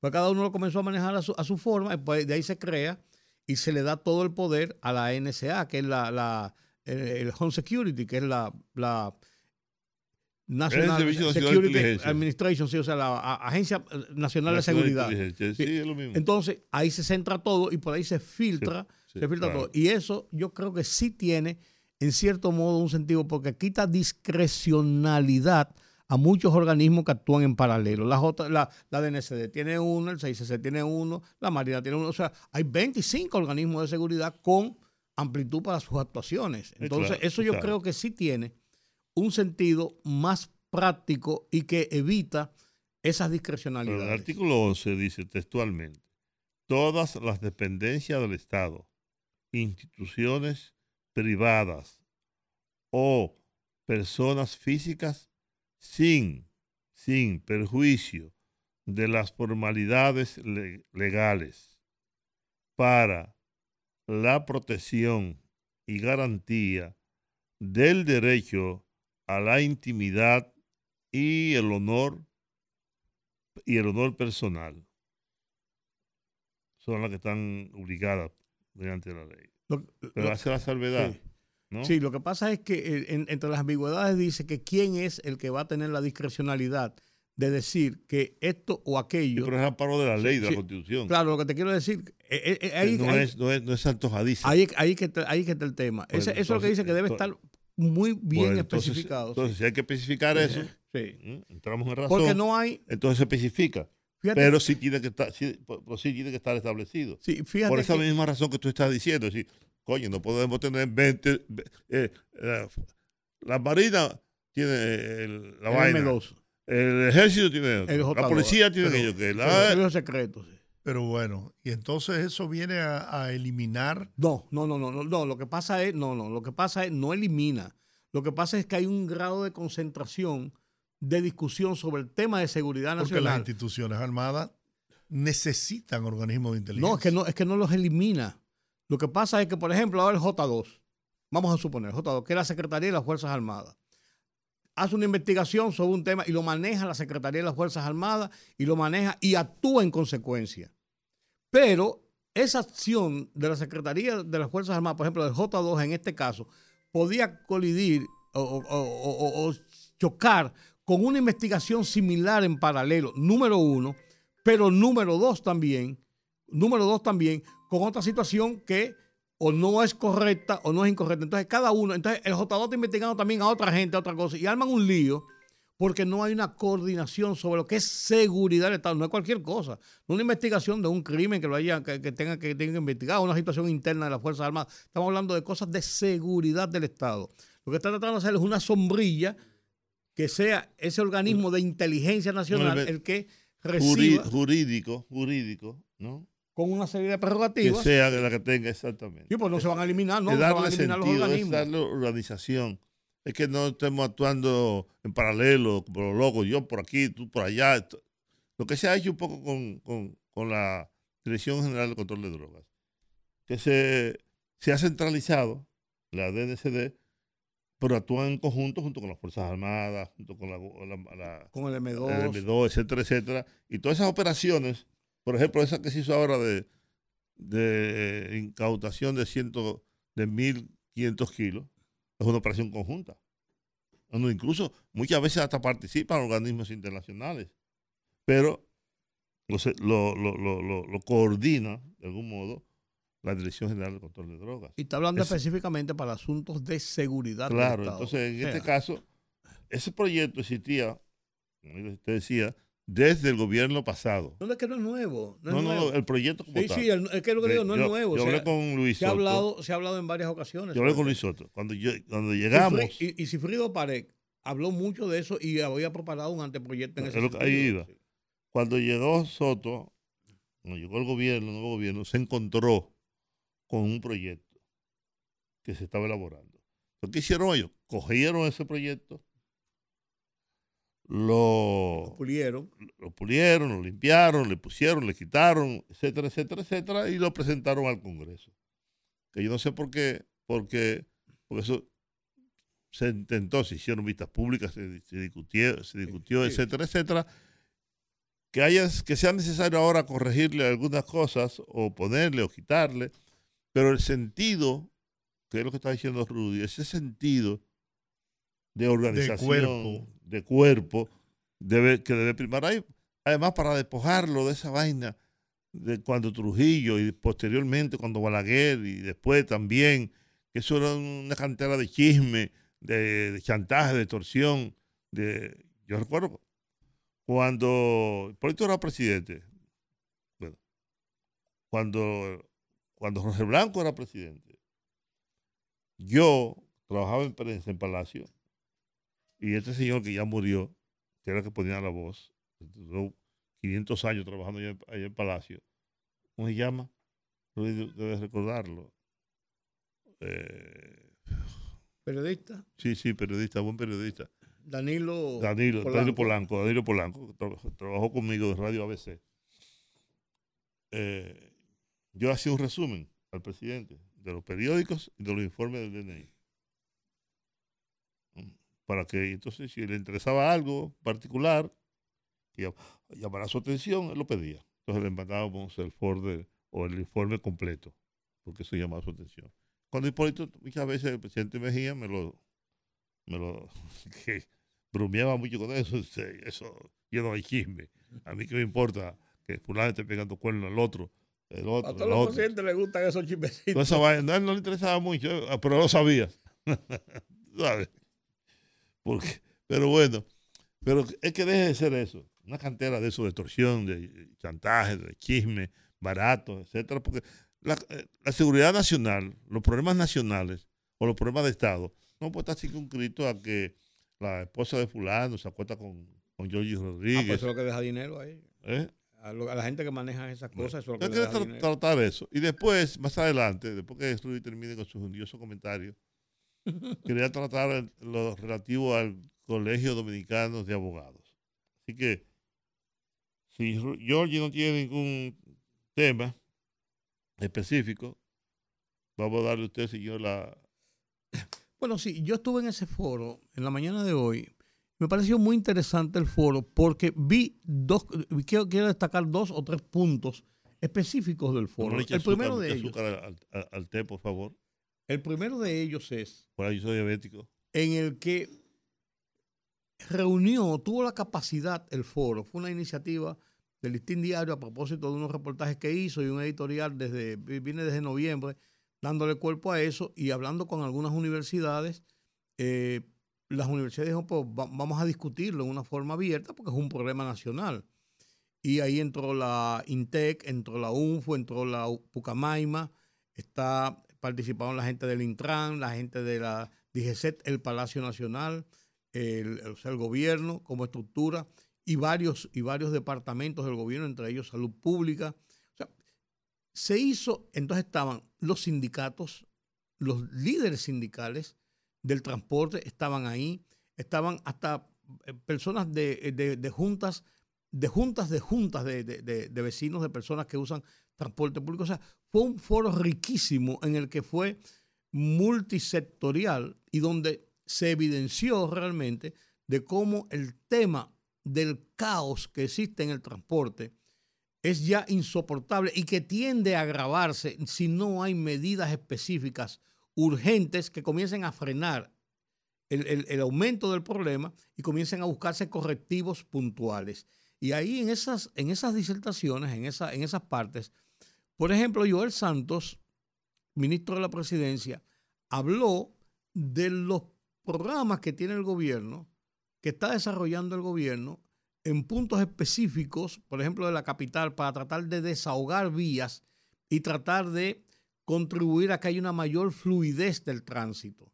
Hablaba de unos puentes nuevos que se van a hacer, la circunvalación, la ampliación de algunas avenidas, o sea, una serie de La solución de- del 9 ahí de la del autopista 9 de, Duarte. de- de- de pintura, es. o sea, de, de muchas- muchas cosas. O sea, lo que te quiero decir, habló de varios temas de lo que está proyectando el gobierno. El ministro de Salud habló de cómo, de cómo la gente, incluso hablaba de, de- y, mucha gente comenzó a pensar, ah, viene a una cátedra de, de salud, de cómo cuando la gente se levanta con la testosterona de tal cosa, que sé yo cuánto, cómo la gente reacciona. Entonces fue llevando el, el- tema a cómo eso provoca la violencia callejera, la, la, la- incontinencia de la gente a, a- a- no, a- no barajar un pleito, a hacerlo mal hecho porque le da la gana, por el poder que se tiene en la calle. Y la gente los sindicatos habló. Después hubo un foro que dirigió Edito Rejo, que es un tipo que maneja muy bien el tema urbanístico, y habían ahí unas, una- unas personas del Ayuntamiento, del Distrito Nacional, de, de eh, Obras Públicas, Asuntos de Transportación, o sea, una serie de gente. Lo que quiero decir con esto, a final de cuentas, ojalá que si está en YouTube y si lo repiten en algún sitio, pudieran ustedes, amigos que nos están oyendo, pudieran ver, aunque sea parte de eso, porque tiene una serie de recomendaciones y una serie de enfoques del problema que yo creo que son interesantes y que son importantes. Yo creo que ha sido un paso trascendente en la búsqueda, primero de identificar el problema, de identificar una relación de todos los sectores de la sociedad en un problema que va creciendo, que no es un problema que está ahí, que se estancó, sino que va cada día en aumento, que va siendo peor. Entonces, en ese sentido, yo creo, yo creo que se hizo un aporte importante y se dejó sobre la mesa establecer algunas mesas de trabajo en que participen eh, organismos eh, diferentes para elaborar políticas que puedan después ser discutidas como políticas de conjunto y comenzar a aplicar políticas de conjunto. Porque la verdad es que cuando uno oye en el contexto general, en- de todos los sectores, lo que está pasando en la ciudad, nosotros venimos y nos quejamos todas las tardes aquí. Todas las tardes nos quejamos aquí. Georgie eh, tiene problemas para llegar aquí. Bueno, Juan TH comenzó diciendo el, el- el- trauma que pasó para llegar aquí. Y todo el mundo dice exactamente lo mismo. Pero no solamente ya es el entaponamiento, no solamente es eh, el que te dilate porque haya muchos carros en la calle. No, el tema está en la violencia que se está generando en la calle, la pérdida del tiempo que, que uno lo ve innecesario, las inconductas de los motoristas, de los choferes de carro público, pero también de la gente de los carros privados, porque también salen con, con, con la aprensión de que van a un campo de batalla, de que van a pelear en la calle. Y van preparados para eso, mentalmente, psicológicamente. Y eso tiene que estar afectando necesariamente la salud de la gente. Entonces, es un problema muy serio que uno, uno se queja porque, ah, yo llegué de casa y me cogí dos horas para llegar aquí, que soy yo, que hay uno pelea y una cosa, pero no, no, no se va dando cuenta de cómo eso va haciéndole cambiar el ánimo, cómo va, afectando su sistema de salud, las cuerdas que uno coge, ese, enfurecimiento, los daños que hace y cómo se va eh, eh, provocando ese estado de violencia en las calles. Eh, yo, creo que, yo creo que el ejercicio fue muy bueno, fue muy bueno y creo que fue un ejercicio serio porque no fue, no fue una cosa que lo inventó el gobierno. No fue una cosa que se lo inventó el Intran para poner semáforos inteligentes. No fue una cosa que se lo inventó DGCET para, para que no lo sigan criticando tanto por meterse en las calles y hacer esto o aquello, sino que todo el mundo habló del tema. Te digo, hasta gente de juntas, de, de juntas comunales, que hay, hay unas asociaciones de juntas de vecinos de por sí. O sea, todo el mundo conoce hermano, el problema. hermano mío, eso es igual que la religión. Eso es igual que la iglesia católica. Todos ustedes, los cristianos, Ajá, van a la iglesia el domingo, ajá. se persignan, oran, eh, se dan el abrazo de la paz y toda esa pendejada. Eso es verdad. Pero desde que salen de la iglesia, de que salen de la iglesia, ¡Ey, tu coño, tu maldita madre! Empieza a vocear, y si te puede un palo te lo dan, si te pueden matar te matan. Sí, eso es, eso es, eso es como ir a la iglesia. ¿No? Saliste de la iglesia y vuelve a ser el mismo de siempre. Lo que ¿qué pasa ocurre? es que la iglesia no es la que te hace cristiano. Yo no estoy diciendo que te hace cristiano, no te hace cristiano. Es la misma pendeja que cristiano del carajo, eso no existe. claro que sí existe, Juan. Ajá, Hay gente que sí. profesa el cristianismo y actúa en consecuencia. Di- Coño, no me vas a decirte cuatro vainas, Georgie. Porque no Me quiero- puedes decir diez, pero es la verdad. Eso, eso- no es verdad. Eso es falso. Eso es doble moral. Eso es mentira. No. La gente que sale, que sale de una maldita iglesia empieza a, a- a- a- Pero a- difamar al otro, empieza ver- a agredir al otro y a matar al lo otro. que tú dices es verdad, pero no todo el mundo es así. Es lo que te quiero El decir. 99% es así. Bájalo un ching. ¿Por- ¿Cuánto tú le quieres poner? No, es lo que yo veo todos los días, es lo que yo vivo todos los días. De gente que dice que es cristiana, pero que lo dice. Nada más lo- solo lo dice, pero no actúa en no actúa, consecuencia. claro, eso es lo que te digo. Entonces eso es lo que pero estoy no diciendo. son cristianos realmente. Esas son poses. La pose de todo el mundo, everybody. Por eso yo no profeso ninguna religión. Ninguna, absolutamente ninguna. Yo soy coherente conmigo mismo. Yo lo que te quiero decir es otra cosa. Es que te quiero decir es, si todo el mundo amara al prójimo como dicen, como dice la Biblia, como dicen los cristianos, no hubiera muertos. ¿O tú te crees? Los israelitas y los, y los, y los palestinos y los árabes y aquellos y los otros y los otros y los otros. Oye, como dice una canción, hay más religiones que niños felices en el mundo. Sin embargo, la actuación, los intereses son lo que priman, los intereses de cada quien. Oye, todos esos funcionarios y el presidente de la República y la vicepresidenta y el otro y el otro, tú lo ves en, en la, en la iglesia y entonces un sermón y vamos a inaugurar una obra y ponen a un cura, a un, a un pastor a inaugurar la obra. Total, de eso viven. ¿Mm? Yo me refiero a otra cosa, es yo me- que en este caso es como ir a la iglesia. Saliste de la iglesia, te olvidaste de todo lo que predicaste. Te olvidaste de todo eso y sigue metiéndote en el tránsito, sigue, sigue y respetando los semáforos, sigue respetando a los demás, te sigue metiendo en la cola. Son, son cristianos todos esos que hacen eso. Que no hacen una cola, ¿no? Que te meten y, y taponan el tránsito. Que tú no puedes, no cierras la intersección y cierras la intersección. Que el semáforo está rojo y Ese, ese es el abuso más grande que yo Claro, siento que se a eso que comete. me refiero. Entonces, ¿qué es el lo- bloquear Mira, ¿qué es lo que las pasa? intercepciones de las ¿A calles. qué me refiero? Entonces, fuera, van todos esos sectores que dice, que dice Rudy. Qué bien. Y hablaron en Maní. Pero muchos de ellos son los responsables de todo lo que está pasando. Eso es correcto. Porque, lo- o tú crees que Juan Ubiere y el otro y el otro no son parte del problema. No son parte del caos, del desorden. Y va entonces a confesarse a, una, a un encuentro, a admitir que es verdad que hacen esto, que hacen lo otro. Pero desde que salieron de ahí, siguen haciendo lo mismo. ¿Eh? Mira, eh, Pero yo creo que algo hay que hacer.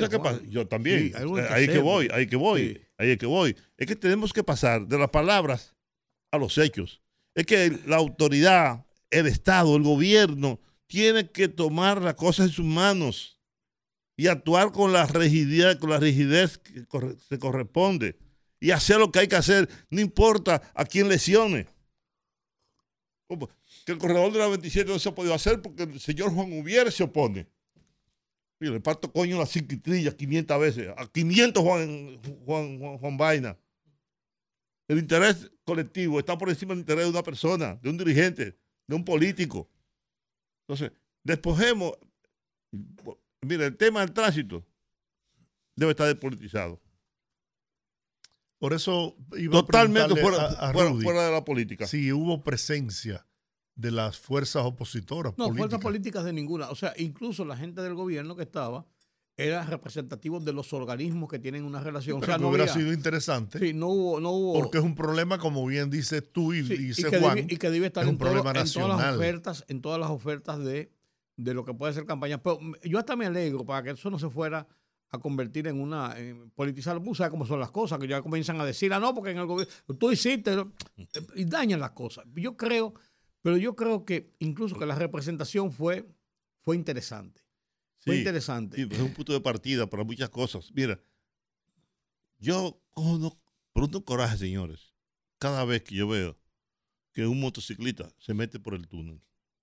Y Eso a mí me sube y me baja. o, o coge un elevado. O cogen un elevado. Mira, y usualmente son policías, son militares y delincuentes.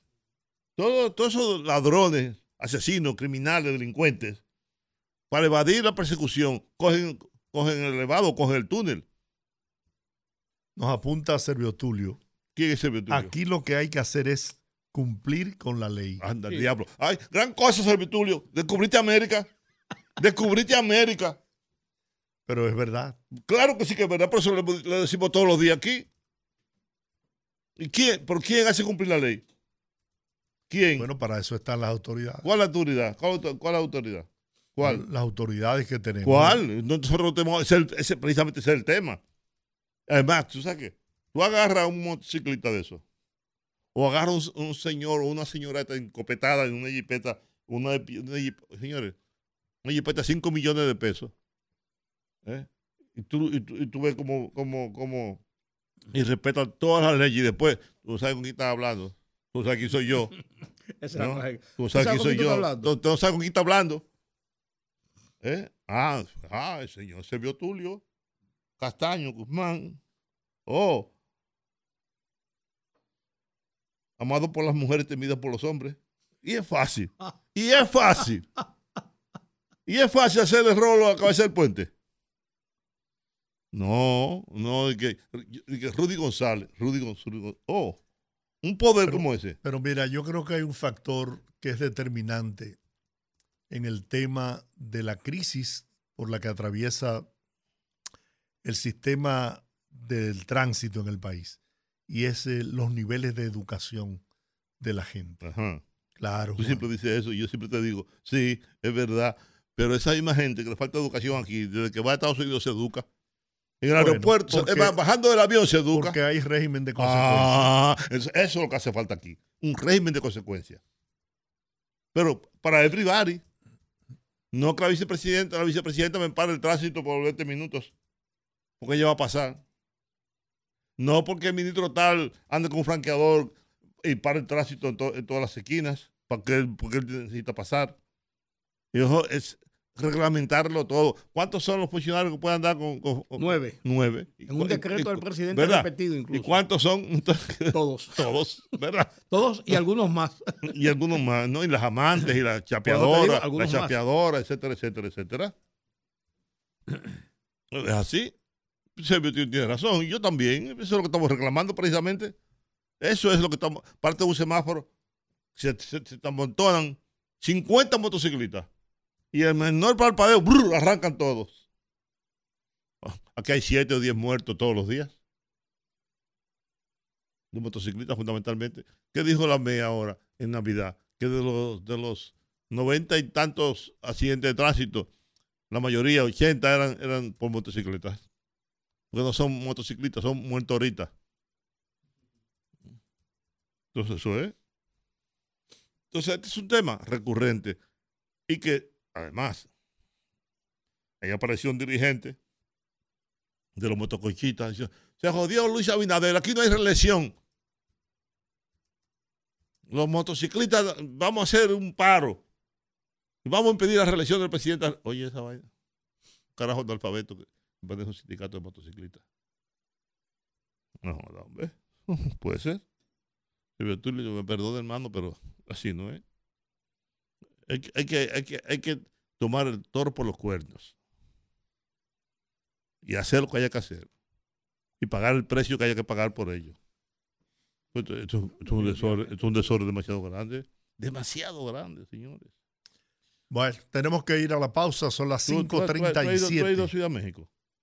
Pero hay un caos tremendo en México. Sí, porque, el tránsito. sí, pero México tiene veintitantos millones de personas. Claro. ¿Tú entiendes? Sí, Pero, pero mira, traumático. ¿Entiendes?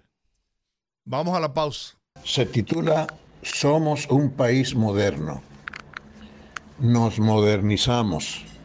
República Dominicana es uno de los seis países más desarrollados de América Latina.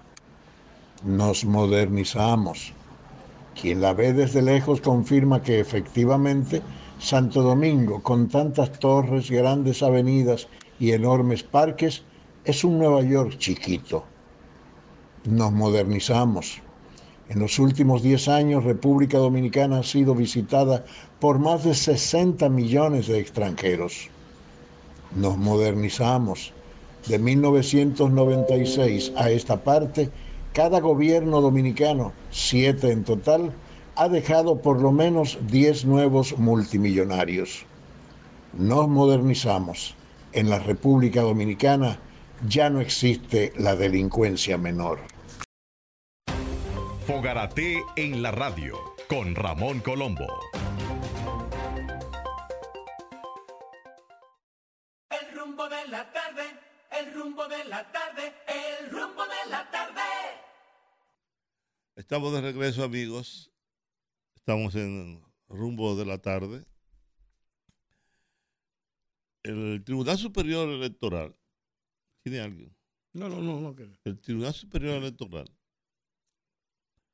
anuló las elecciones en el Colegio Dominicano de Abogados. O por lo menos obliga a que se cuenten, no es un reconteo propiamente, a que se cuenten otra vez los votos.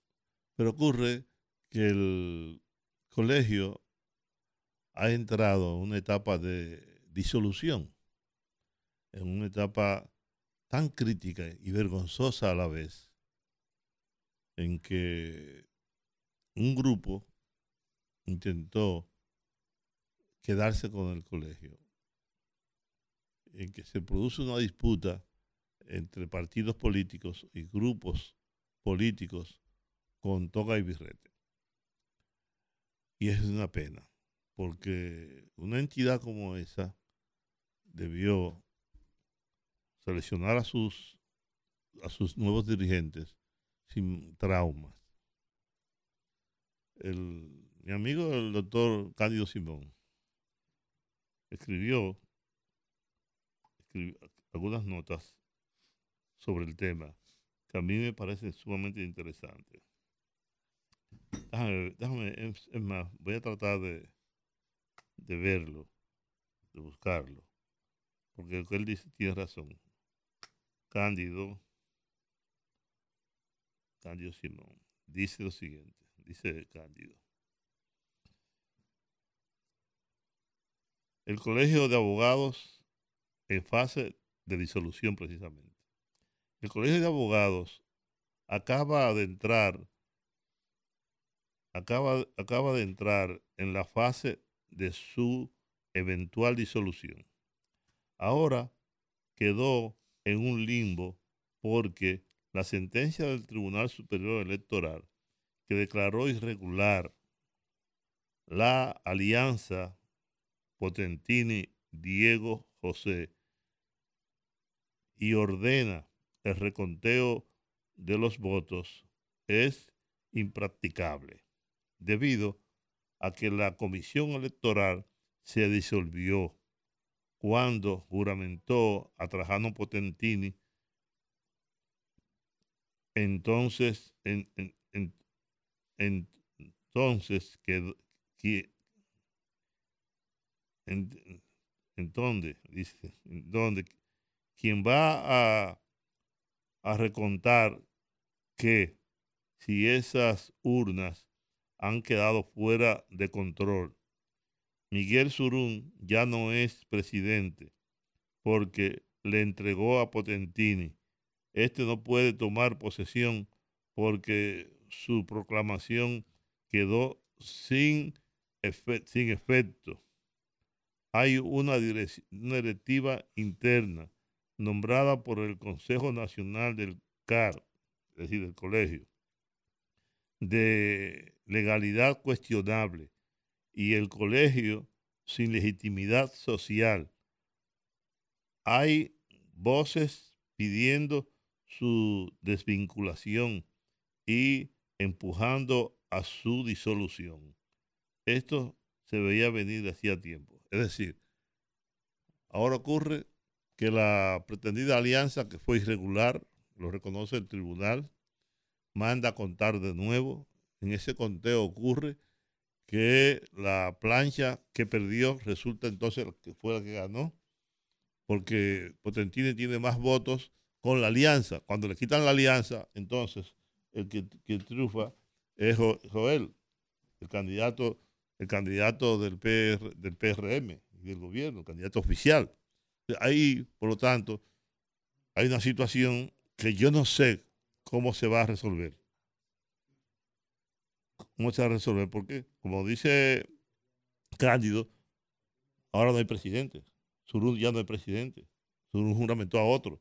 Surún también no actuó de manera institucional, protegiendo el colegio, sino que allí actuaron los grupos políticos, que es parte de lo que yo he estado diciendo siempre.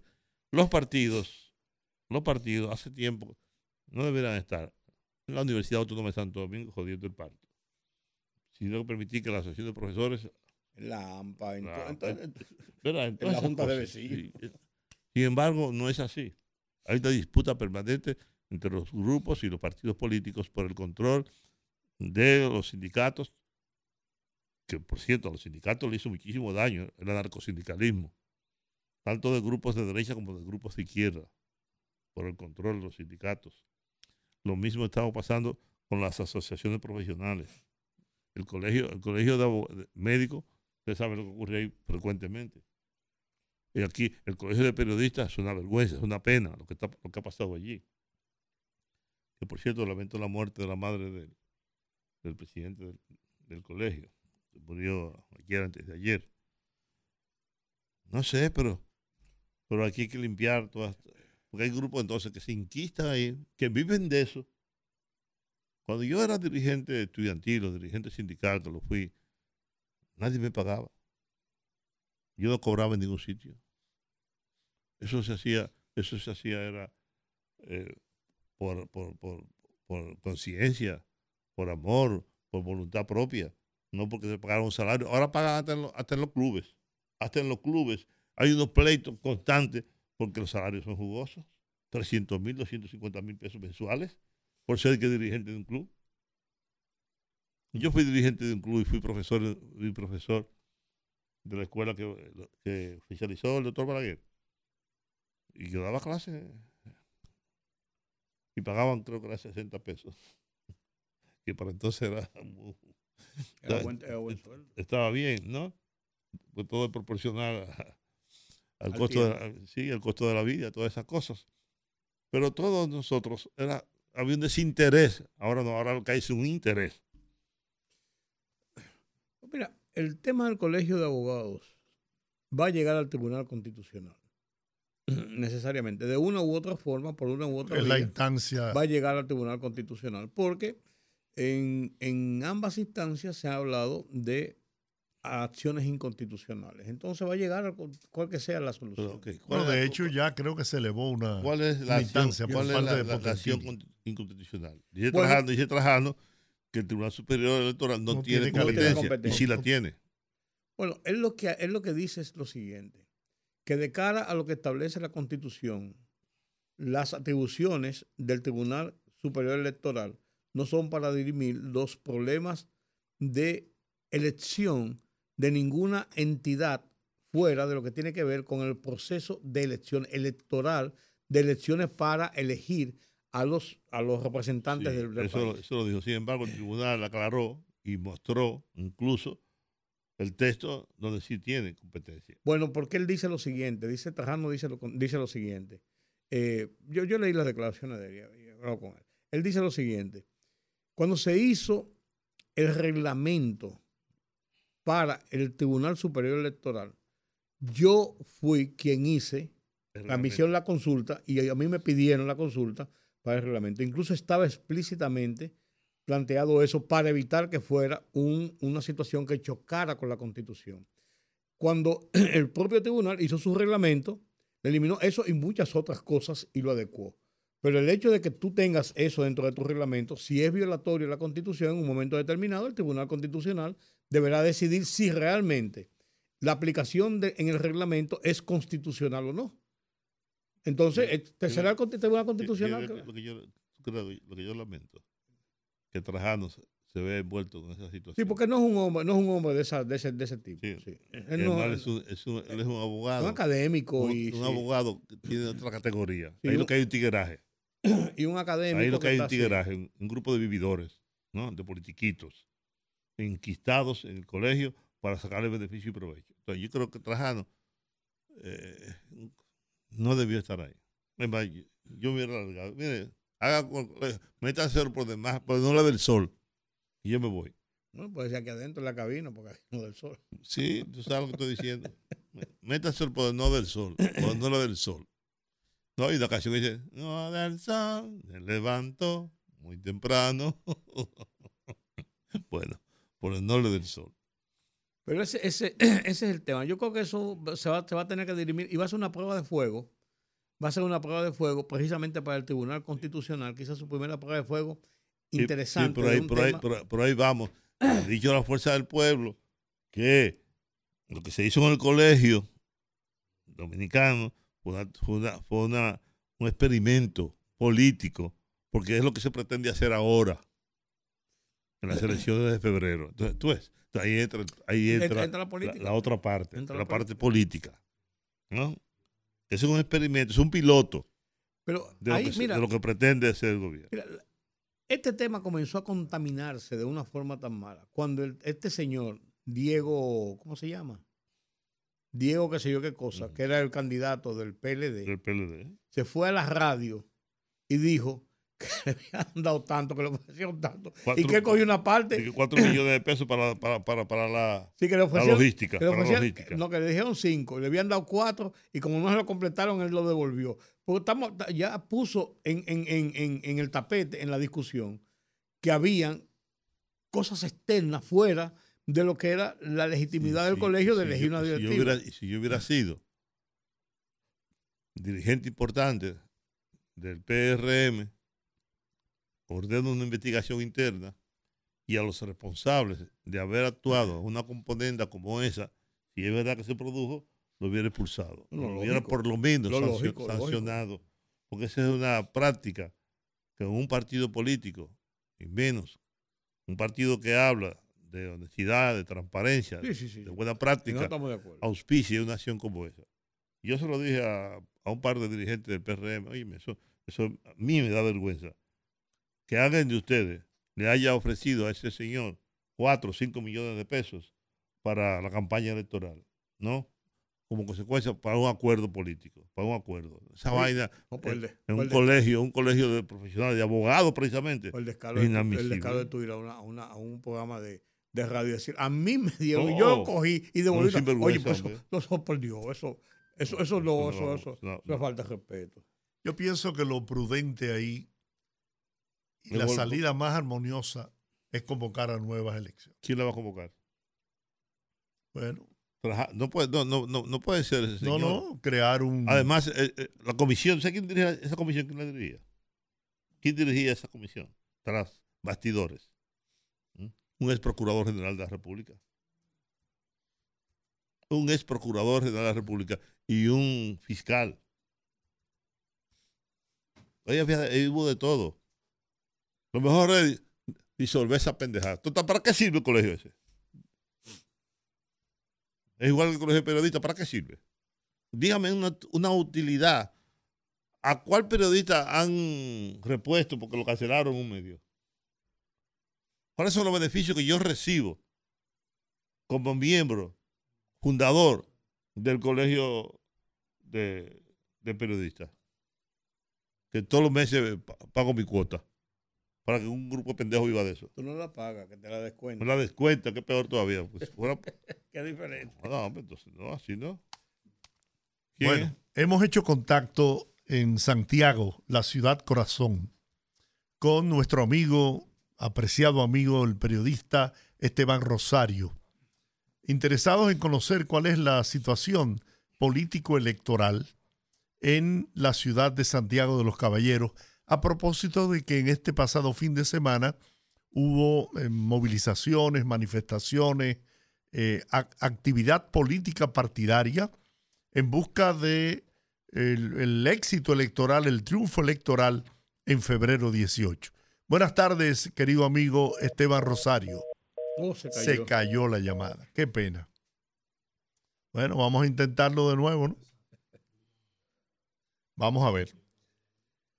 Porque Santiago eh, estuvo activo. El sábado el Partido de la Liberación Dominicana tuvo una marcha eh, caravana y el domingo eh, lo hizo el Partido Revolucionario Moderno, encabezada por el presidente de la República.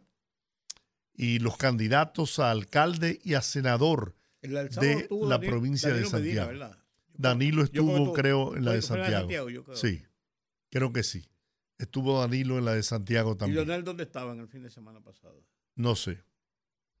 Sí, porque yo creo que los tres partidos estaban en actividad. Pero seguro que no era en, en, Sa- en No, no, no, Cibao, no, no, no. porque Hay un acuerdo, hay un acuerdo entre los entre las campañas, igual que se ha hecho siempre, que se cruzan las fechas de las agendas para evitar coincidencia. coincidencias por múltiples razones. Ahora no hay una situación de violencia en las campañas, no hay ese temor, pero siempre en el fervor, en el- la emoción, se chocan dos caravanas y pueden venir eh, situaciones que no, que no son las Y mejores. como ha pasado, No, en el pasado En eso. el no, no, pasado no, en el pasado eso era llamar a la guerra. Llamar a la guerra. Si chocaban dos. Bueno, andaba una caravana o una caminata y los, la gente que estaba por los alrededores la hostilizaba muchas veces, eso en el pasado. Por suerte que no hay esa situación ahora, pero siempre, Yo recuerdo siempre que, se hacen unas, que una- Fra- unas agendas comunes. Francisco Javier García estaba, era que coordinaba Ujú. como jefe de campaña y por el otro lado César Cedeño. Ellos se reunían y mostraban Yo a tal, las- tal, tal, tal hora, tal, hora, sí, tal día, tal cosa. El sí. domingo vamos a estar en tal sitio, vamos a estar en Pedernal, el otro domingo vamos a estar en Santiago. el Eso otro es lo mejor, ¿eh? Entonces los otros grupos también hacen sus cosas. Bueno, ok, ustedes van a estar el sábado, nosotros vamos a estar el domingo. Ustedes van a estar el domingo, nosotros vamos a estar el sábado. Y, y O la semana que viene, o la cosa. Exacto, sea, de sí. tal modo que no había un choque, un enfrentamiento entre porque los militantes y simpatizantes, las pasiones se desbordan muchas veces. Y mira, antes, miren, señores, me estaba contando y por me dijeron un día que entraron a pedrar, entraron a tiros. Vamos arriba. ¿No? Y con don Antonio. Bueno, ¿no? Con don se Anto- hizo imposible con poder... don- to- con don Antonio en el 78, mire, eso era duro. Duro. eh, no pudimos hacer eh, contacto de nuevo con Esteban Rosario. Pues de- Ya lo, ya lo dejaremos para mañana porque Eh. tenemos ahora una conversación sobre economía con nuestro expositor de oro y de lujo, Sí. el economista Antonio Siriaco Cruz, Después de la pausa. después de la pausa. Bien, estamos de regreso en el rumbo de la tarde. A propósito de que aquí fuera del aire, Rudy eh, hacía mención de que en su artículo del periódico Listín Diario eh, tiene, eh, menciona ¿no? el tema de, De pescado bobo de y baja pescado bobo y Lo- lo baja- y lo dediqué baja a- boniquito. Lo dediqué a eso en mi artículo de mañana. sí, Entonces, anoche eh, Juan recibió una llamada del viceministro de Obras Públicas, ingeniero Bastardo, precisamente para tratar el, el tema. Esta semana están ellos eh, eh, llegando a acuerdos con el tema de los asfaltos, creo, y nos prometió, le prometió a Juan y a mí, porque Juan me puso a hablar con él también, de que para la próxima semana nos iba a contactar para definitivamente darle forma al proyecto e iniciar los trabajos de, de construcción de ese tramo carretero Siete de kilómetros. 7 kilómetros.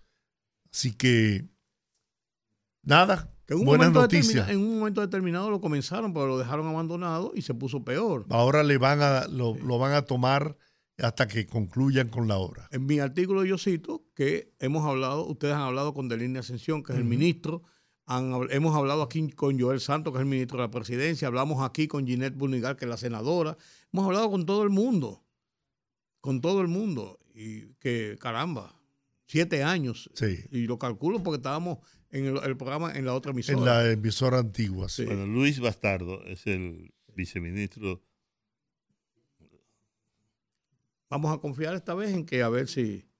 Sí, se comprometió Bueno, con porque Giorgi hasta, hasta tú incluso le escribiste en un momento determinado al presidente de la República, Sí, sí. informándole del- de esa preocupación de esa gente de Baja el Boniquito. cumpleaños de el cumpleaños de de, de este señor Ernesto Fabré ahí conversé otra vez con ya, ya, ya hartamos con esa vaina Eh, con Delín de Ascensión le dije que Licho Matos hablé con Licho me lo encontré en el supermercado nacional en estos días volví a hablar con Licho me dice Licho hasta se molestó que recibe 50 llamadas todos los días de la gente de, De Baja Boniquí. No, porque ellos han hecho una cruzada con eso. ¿eh? Sí, entonces esperemos que ahora, con el artículo tuyo, que puede ser un, pun- un un puntillazo interesante, y que esa cosa hay que hacerla también. Bueno, vamos a apostar a que sí. atención. Ellos se lo merecen. Claro, además nos espera un suculento sancocho allí. Vamos a hablar Pues ahora. tampoco es gratis. Sobre todo. Vamos a hablar ahora de economía. Y hay una autoridad incuestionable en el tema económico en la República Dominicana.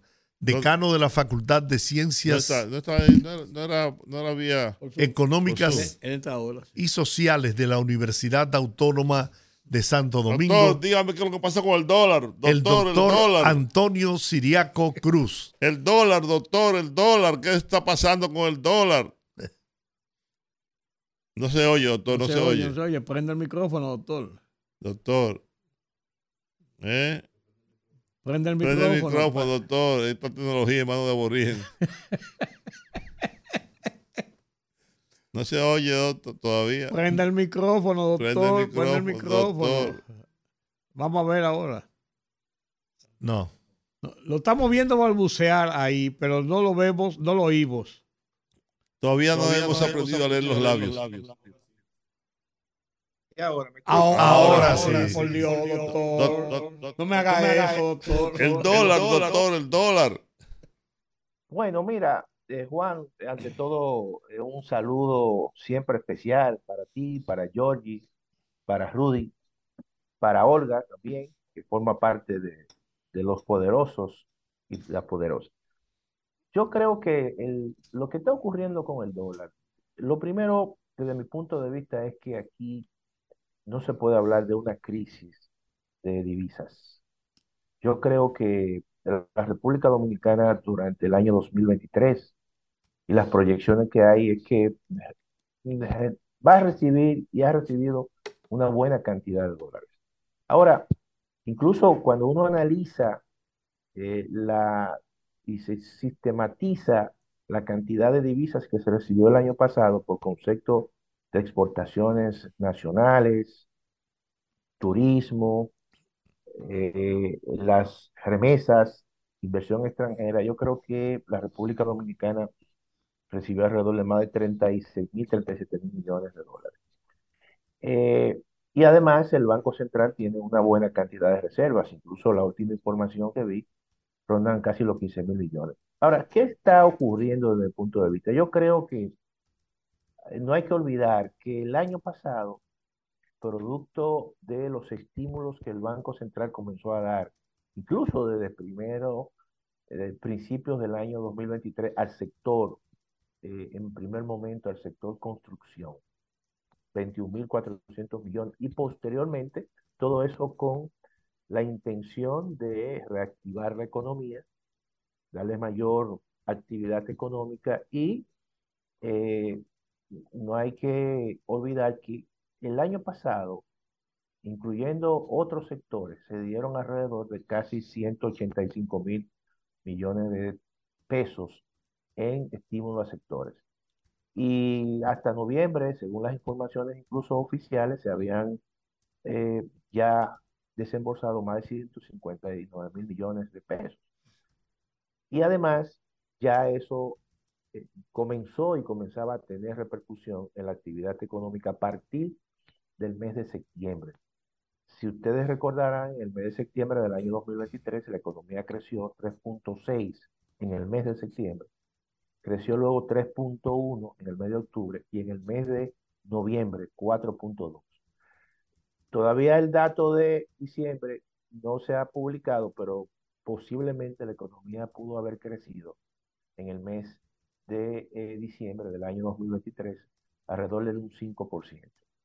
Eso significa mayores importaciones, mayor actividad económica del aparato productivo, demanda más importaciones y eso claramente tiene impacto en el mercado cambiario.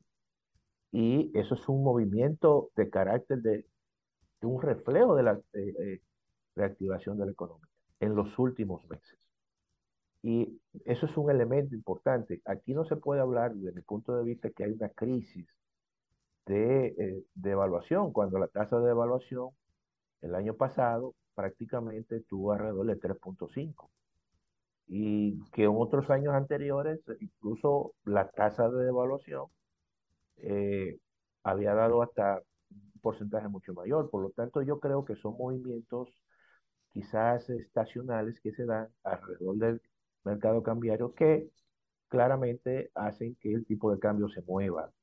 No hay que olvidar también que este año, en el presupuesto de este año 2024, se estima un tipo de cambio que va a rondar en la vecindad del 60 por 1. De manera que esos son elementos, desde mi punto de vista, que yo no me preocuparía, sino que son movimientos muy eh, provocados por la reactivación misma de la economía y además que eh, claramente eh, obedecen a situaciones estacionales. Pero no tengo esa, esa preocupación de que aquí en la República Dominicana pueda existir una situación de un gran nerviosismo, porque yo creo que los fundamentos de la economía dominicana están bastante bien, bien sólidos. Son movimientos que se dan y eso es muy normal. Realmente es una tasa, es un precio que se debe mover en muchas ocasiones, porque no hay que olvidar que la República Dominicana también tiene sectores que dependen mucho del tipo de cambio. No pudo, eso yo no lo veo no pudo haber creado eh, ese nerviosismo que hay porque existe en este momento, aunque no, no, no esté justificado. Las declaraciones Pero- que dio Leonel Fernández hace eh, unas semanas atrás, de que el No, dólar iba a llegar y estaría en los 60 y alarmó al país. Y entonces la gente se recuerda de que eso, esas mismas expresiones y, y acciones fueron utilizadas en el 2004 a propósito de las elecciones de ese, de ese año eh, en contra de Hipólito Mejía. Quizás eso contribuya a poner nervioso a uno. No, yo, yo creo que no, yo creo que incluso eh, cuando tú adelantas una información, tú lo que estás es básicamente rompiendo expectativas y anclando expectativas a su vez. Entonces, el dato del 60 por 1 es un dato público, no es un dato que es un- una información que se está escondiendo, sino que aparece en el presupuesto y que en cierta manera eh, puede generar cierta reacción, pero eso no significa que hay una crisis de- o podría haber una crisis de, de evaluatoria porque en realidad la información y los datos no indican eso. Siempre se da dentro del marco, vamos a decir, mucho más, que hay un proceso electoral que van a haber informaciones de ambos lados, pero lo importante es que la economía está realmente eh, eh, sólida en el sentido de que los fundamentos macroeconómicos aquí no se puede hablar de que pueda haber una corrida de que la gente vaya a comprar divisas y que porque eh, va a haber una escasez inminente. Y mira, y déjame decirte lo siguiente, el que se pueda poner a especular con el dólar puede incluso recibir grandes pérdidas porque el Banco Central tiene suficientes eh, reservas, que en cualquier momento todo aquel que pueda intentar hacer cualquier proceso especulativo, inmediatamente el Banco Central puede inyectar dólares y eso puede incluso eh, volver a la calma al, al- al mercado cambiario. Pero no, no es. Cuando uno analiza todo el comportamiento del mercado cambiario, y eso hay que verlo siempre, eh, en, no en un momento determinado, sino en el tiempo, es evidente que aquí no hay eh, riesgos eh, grandes de, de corrida cambiaria. Aquí El- la- las economías se analizan. El mundo de hoy, Rudy, Georgie y Juan, es muy abierto. Ah, Tú tienes ahí las calificadoras de riesgo que tienen sus representantes, que analizan las economías, que te dan un informe, que le dicen si la economía le, da una calificación. Y esa es una realidad. Los organismos internacionales también eh, monitorean las economías. La Comisión Económica para América Latina, el Fondo Monetario, el Banco Mundial. Y en realidad esas instituciones, cuando tú observas los informes públicos, lo que te están diciendo es que la economía dominicana este año tiene grandes posibilidades y probabilidades de tener un crecimiento. De, de hecho, ya de hecho nos han llevado de estable, de la calificación de estable a positiva, dos de ellas, de las más importantes, ¿no? Y, y- y entonces, ¿qué te, qué te indica eso? Que eso mejora incluso la calificación de nuestra deuda. Eh, eso te dice que la deuda dominicana, a pesar de que la República Dominicana tiene que resolver el problema del endeudamiento, eso porque es así, es un problema que se viene acumulando. Sin embargo, te está calificando la deuda de que, de que se paga y de que se va a pagar. Entonces yo creo que todo eso, eh, hay muchos ojos alrededor de las economías. Este no, es- este no es la economía argentina, tú ves que eh, vive un proceso de una inflación permanente, de un proceso posible de seguir devaluándose, y hay una corrida y donde prácticamente eh, la gente se ha dolarizado. Pero este no es el caso de la economía dominicana. ¿Cuándo deberán anunciar oficialmente ya el aumento, el, el incremento que tuvo la, la economía en sentido general? Porque estamos viendo las cifras que están saliendo sectorialmente. Estaba viendo ahora la, la de las exportaciones con un aumento de un 10.1% en el 23 en relación al año pasado, con 8.060 millones de pesos en zonas francas solamente, que llegó a unos 10 mil y tantos millones de pesos en sentido general las exportaciones. Y vimos también el nivel de la, de la inflación, pero no hemos visto todavía el del crecimiento y en ese sentido, cómo serían ajustes que se podrían hacer para eh, comenzando inmediatamente el primer trimestre del año. No, tú sabes que el dato del crecimiento podría estar saliendo la semana próxima, eh, que es básicamente el indicador mensual de actividad económica, que es el IMAE, El IMAE. que ya, que ya debe salir posiblemente la semana que viene, porque ya prácticamente el Banco Central ha dado todas las informaciones sobre las exportaciones, sobre el tema de eh, el empleo. Bueno, falta también el, el último trimestre del, em- del empleo, el informe que publica el Banco Central, pero ya el de la inflación prácticamente ya está anualizada todo el año. Eh, las remesas también ya están todas las ya informaciones. ya se alrededor. dieron, sí. Entonces, todo eso al final, pero lo que se espera con respecto al, al IMAE es que obviamente, eh, como creció 4.2 en noviembre y la actividad de diciembre, todos sabemos que es una actividad muy activa, doble sueldo, eh, bonificaciones, posiblemente la economía dominicana termine el mes de diciembre, solamente diciembre, por encima un 5% y, y quizás cierre en el 2.5, 2.6% en el año 2023. Se está viendo con preocupación. Ah, bueno, termina, no, termina tú. Eh, no, y te iba a decir que con respecto a las exportaciones, es interesante el dato, Rudy, porque eh, el desempeño que el, en el 2023 tuvo o tuvieron las zonas francas fue importante, porque en cierta manera compensaron todo el tema del cierre de la frontera con Haití, que eso eh, claramente que eh, mermó en ese aspecto las exportaciones nacionales, que pudieron ser mucho mayor por esa situación. Sin embargo, el desempeño de las exportaciones de zonas francas, producto de que hubo un- una demanda importante en Estados Unidos, fue un eh, buen desempeño.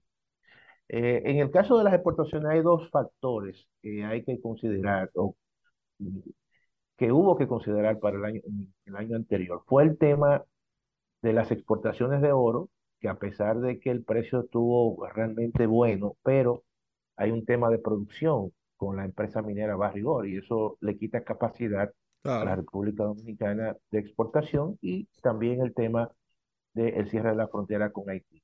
Sin embargo, fue tan bueno el desempeño de la zona franca por la gran demanda que hubo en Estados Unidos, porque Estados Unidos, si bien es cierto que al principio se dijo y se habló mucho de eh, una economía que iba a estar en recesión, sin embargo, Estados Unidos creció en el año 2023, muy parecido al año 2000 2022, y siguió creando empleo.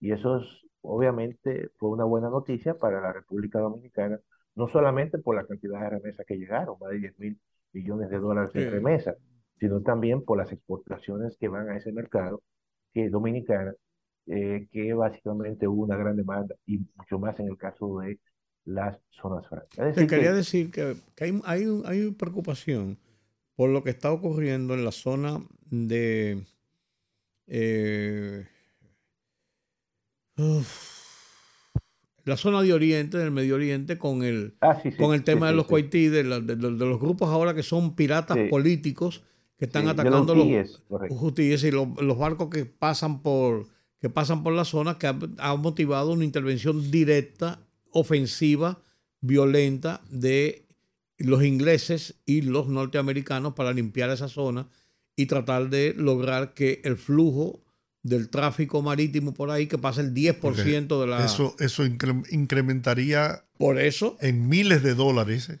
por eso el mismo, transporte marítimo. Pero que si bien eh, han tomado el control los ingleses y los norteamericanos y, y algunas otras, otras potencias en la zona para limpiar y garantizar el transporte, no es menos cierto que subieron los costos de los seguros, subieron los costos de los, De los de- de los fletes.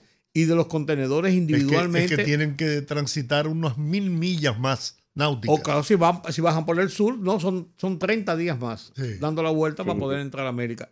Entonces, frente a esa situación, se prevé que puede haber un- una dilación en, la- en- en el transporte de las exportaciones y también para las importaciones, y eso puede Claro. provocar incremento en los precios. Claro, claro. Eh, eh, mira, eso es un, un elemento eh, de gran riesgo que tiene la economía mundial. Hoy, creo que fue hoy que se inició todo, o ayer, todo eh, la, el tema en Davos, la discusión que hay Sí. todos, todos los años en Davos. Y uno de los temas importantes que se planteó ahora mismo fue el tema precisamente del riesgo que tiene la economía mundial con el conflicto alrededor de eh, Israel y Palestina y la crisis que eso ha generado en el Mar Rojo. Eh, todos sabemos que en el Mar Rojo, la parte, por ejemplo, sur, está el famoso estrecho de Bab el Mandeb, que está muy cerca de Yemen y están, bueno, evidentemente, parte del territorio de los hutíes, que todos los barcos que van desde Asia hasta la zona del Mediterráneo, que tienen que pasar por el eh, estrecho de Bab el Mandeb, para luego entonces entrar al Mar Rojo, subir hacia el norte y pasar el canal de Suez y entonces luego al Mediterráneo para entrar a Europa. Pero primero en ese trayecto tienen que llevar mercancía a el único puerto que tiene Israel. Entonces, el ataque de los hutíes, lo que han hecho es que las principales marítimas han cambiado todo el trayecto y se han ido por todo el cuerno de África y han y eh, subiendo por toda la parte de eh, el, el Índico hasta, hasta, hasta allá arriba, hasta ir a Europa. Entonces, eso ha encarecido todo eh, el transporte, eh, las tarifas marítimas. Y hay que decir lo siguiente, los estudios indican que por cada duplicación de los fletes, la inflación se incrementa en 0.7%. De tal forma que ahí hay un riesgo importante de que los precios se puedan incrementar en dos direcciones. En primer lugar, por el incremento en los fletes marítimos y en segundo lugar, porque puede haber un retraso en todas las importaciones que vienen desde Asia hasta toda la parte de Europa y también para el caso de Estados Unidos.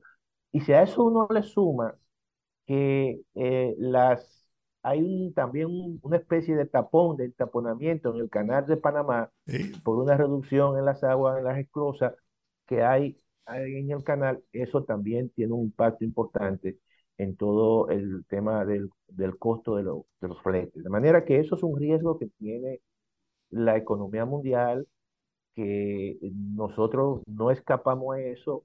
Hay, no hay que olvidar que en esa zona del Mar Rojo y también de Hormuz, prácticamente en términos de volumen, se mueven más del 16% de todo el flujo comercial del mundo.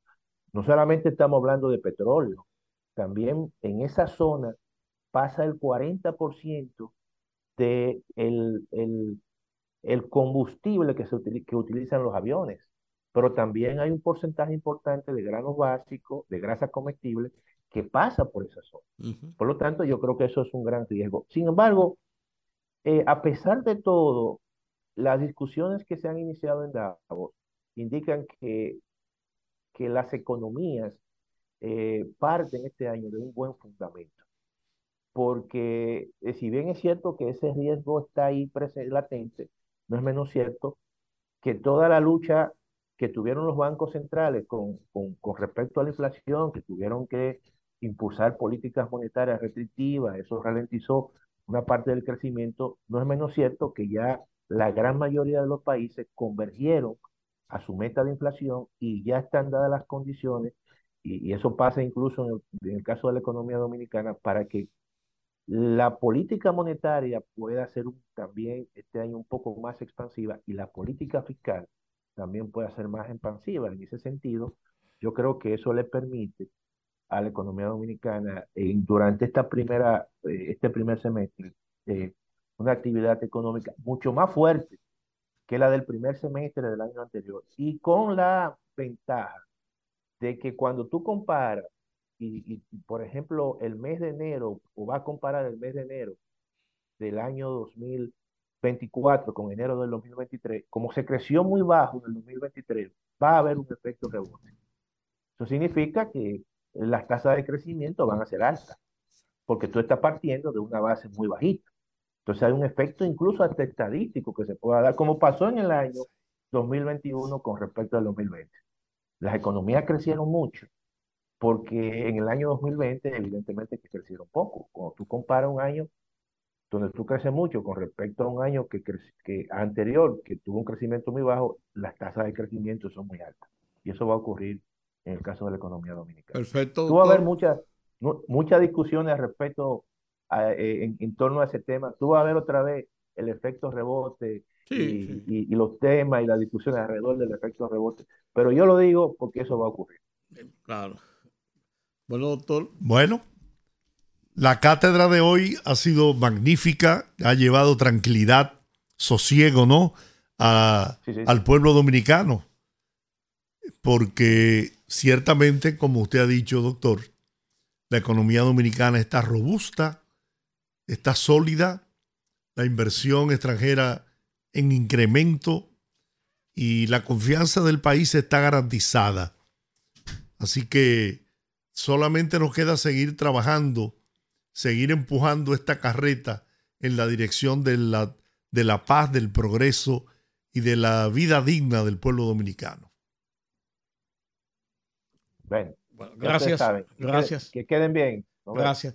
Tú sabes, tú sabes que, Georgie, eh, un, un- nosotros eh, somos una sociedad tan especial que se difunde con bombos y platillos que un agente de la oficina de seguridad del metro encontró un bolso Medio millón de pesos. Con 517 mil pesos. Lo primero que yo digo es que una gente que anda con 517 mil pesos y lo hubieras olvidado, a mí comienza a investigar por ahí. Oye, tú andas tú andas con 300 pesos en los bolsillos y tú andas chequeando a ver que nadie te pegue al lado. Con 500, con 517 mil pesos, Tenía más. bueno, Era casi un millón, cerca de un millón de pesos. y aparecieron 517. Ajá. Bueno, lo que te quiero decir con esto es que si hay que premiar a una persona por ser honesta, nosotros somos una sociedad que estamos fuñidos. Porque ese debe ser el principio básico de una sociedad, de que una gente, de, de- de que eso pase. O sea, bien, es un buen ejemplo. Y yo, yo no, no, no, lo, no lo critico, lo que yo me critico yo como sociedad. Oye, nosotros tenemos que premiar lo, lo- lo que es lo correcto, lo bien hecho. Sí, pero está bien. No, no, no, yo, oye, oye lo que digo. Me alegro, está Porque bien. Es una manera de estimular Sí, a los demás. Pero lo que te quiero decir, pues tenemos que premiar lo bien hecho. Dijo Radamés, Caramba. Radamés con Pepín. Le entregaron el premio a la cotorra en Santiago. Un año antes que a- año, un año de- antes que a mí. Y él dijo lo siguiente, yo lo repetí después. Mientras tengamos que premiar a la gente por el deber cumplido, es porque estamos mal. Sí. Es, es lo que estoy diciendo. Miren, logramos eh, hacer contacto con Esteban Rosario en Santiago Bueno, Esteban también lo dieron junto conmigo. para, Ah, para ok. que nos dé su, su visión ¿no? de cuál es la situación política electoral en la ciudad corazón. Buenas tardes, querido amigo Esteban Rosario. Se cayó de Ah, nuevo. caramba. Pero esa, esa cotorra de oro, porque ustedes hablan mucho. No es el premio de Santiago. No, no, pues yo, está bien. Yo no estoy diciendo que no, pero pregunto porque ustedes hablan mucho. No porque Radamés no hablaba. casi. Ah, bueno. No, pues tú, y- tú y Esteban hablan bastante. ¿eh? Eh, sí. Sí, sí, sí. Tú también. No, pues a mí no me han dado la cotorra. es, a ti que te la- es a ti que te la han dado. Procura de que no te den el perico de oro. Ay, ay. Ese se, lo, se lo van a dar a Luis Abinader. El pico de oro. Pico de oro. Eso es un- Bueno. Esa es una forma de identificar a la gente que. Parece que hay problemas con el, Que por el cierto, teléfono. me dijo Raiza Lara que, que hubo problemas ayer, no con el internet, sino con la señal de. No, pero ayer hubo, todo el día, hubo serios problemas con el Internet en la República Dominicana. El Internet se cayó muchas veces, Ah. estaba por debajo del, del- del nivel. Eh, si tú tienes, por ejemplo, 50 de subida, te estaba dando 10 por, por- por el, su- por el suelo estaba ayer. Ayer, por en muchos sitios. En muchos sitios. O sea, el día de ayer entero. De todas maneras, entonces, Vamos a ver, tenemos en la tercera cojita E. Buenas tardes, Esteban. Buenas, buenas, jóvenes aún. Oye, el Bahía que le dieron la, la cotorra de oro junto a Juan TH. Ah, sí, una vez sí. Esteban, hace muchos años. de- Hace mucho, hace mucho tiempo. Esteban estuvo muy activa la ciudad corazón este fin de semana pasado. No, pero activa hasta ahora. Sí, Oye, te lío.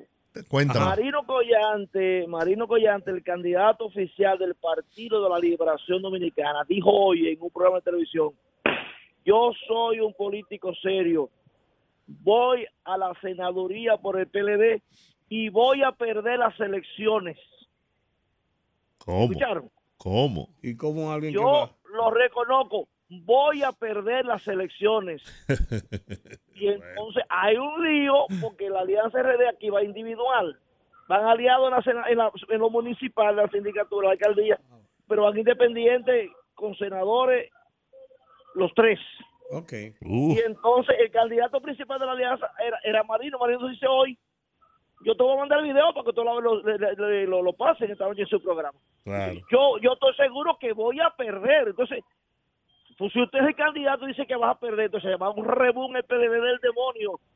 Pero un lío del demonio, de la capa, quitar la llamadera, bueno. Pero es que no yo voy a ir a que unas, va ele- ¿para qué a unas elecciones para perder? Sabiendo que voy a perder.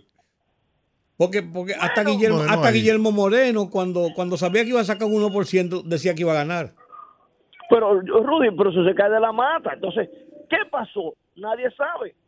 O hay un de- pero yo sé que hay un desconcierto en la fila del PLD en este momento del demonio. Y entonces le Con jalado las orejas. Ahorita- eh, estamos esperando que la aclaración de él, que diga lo que, que va a decir. ¿Y Ahorita dice y- que y- los periodistas. lo- Esteban, ¿y qué ha pasado después del domingo durante de- con la presencia de, de Daniel Rivera ya como candidato proclamado por el Partido Revolucionario Moderno? No, a- ahí hay un problema, porque Daniel no se ha presentado en Santiago después de la escogencia. Entonces, el, el, PR el PRM está esperando que él venga a Santiago para reunirse. Pero él estuvo en la caravana. Sí, estuvo en la caravana, vino y se fue, pero no, no se ha reunido con, con- ni con la gobernadora, que es la jefa del partido aquí, ni, ni, ni con los candidatos, ni con Ulises. Entonces, están, to- todo el mundo está pasa esperando. es que él y ha estado esperando aquí- que él llegue como candidato. Bueno, está esperando que aquí eh, Sea nombren a- sustituido, a su suplente, claro. porque mientras tanto sigue siendo ministro de Salud Pública con muchos problemas que hay. Cierto. Mientras tanto, él no venga aquí hay una, y, y elija, no se sabe realmente cuál es el perfil que va a tener la campaña y qué va a tener como candidato. ¿tú ves? ¿Y cuál es tu valoración de él como candidato a senador? Excelente, muy bueno. Daniel tiene una cosa. Porque fíjate que el problema de Santiago ahora mismo es la clase media, porque Santiago ya es prácticamente una ciudad de clase media. Y además ya el, Santiago no tiene, el, electoralmente no tiene gran cosa, ni es rural, hay apenas un 19% de la población rural. Todo se reside en la ciudad. Y entonces ahí Daniel es una persona conocida, fue director del Cabral Iba, es una muy, así dicen que ha sido el mejor director del hospital, entonces presidente de la principal clínica, como médico y los periodistas tienen buenas relaciones. Es una persona muy agradable, entonces es un perfil dentro de lo que Abinader ha perfilado como candidato, que cabe uno a, Bueno. ¿tú entiendes? Entonces, Y con esas declaraciones del PLD de que sabe que va a perder, eso Exacto, apuntarla, no, se la apuntarla pusieron. más. Se la pusieron fácil a Daniela. Oh, pero claro. Fácil, fácil, ahí la cosa dice. Pero en la, en la sindicatura te digo la otra cosa, ahí van a pelear, ¿eh? Porque Sí. este muchacho es buen, es buen candidato, está haciendo un buen trabajo, no tiene tasa de rechazo, es joven, es un popi, tiene una familia, un país de una familia tradicional de la ciudad. Entonces el, el ayuntamiento de Santiago, la alcaldía, es citadino, no es municipal. Son 59 barrios. Me dijo, me dijo, me dijo ayer el expresidente Hipólito Mejía que ya están caco con caco. Sí, sí, sí. Es así que están. Cualquier otra versión que te diga están equivocados.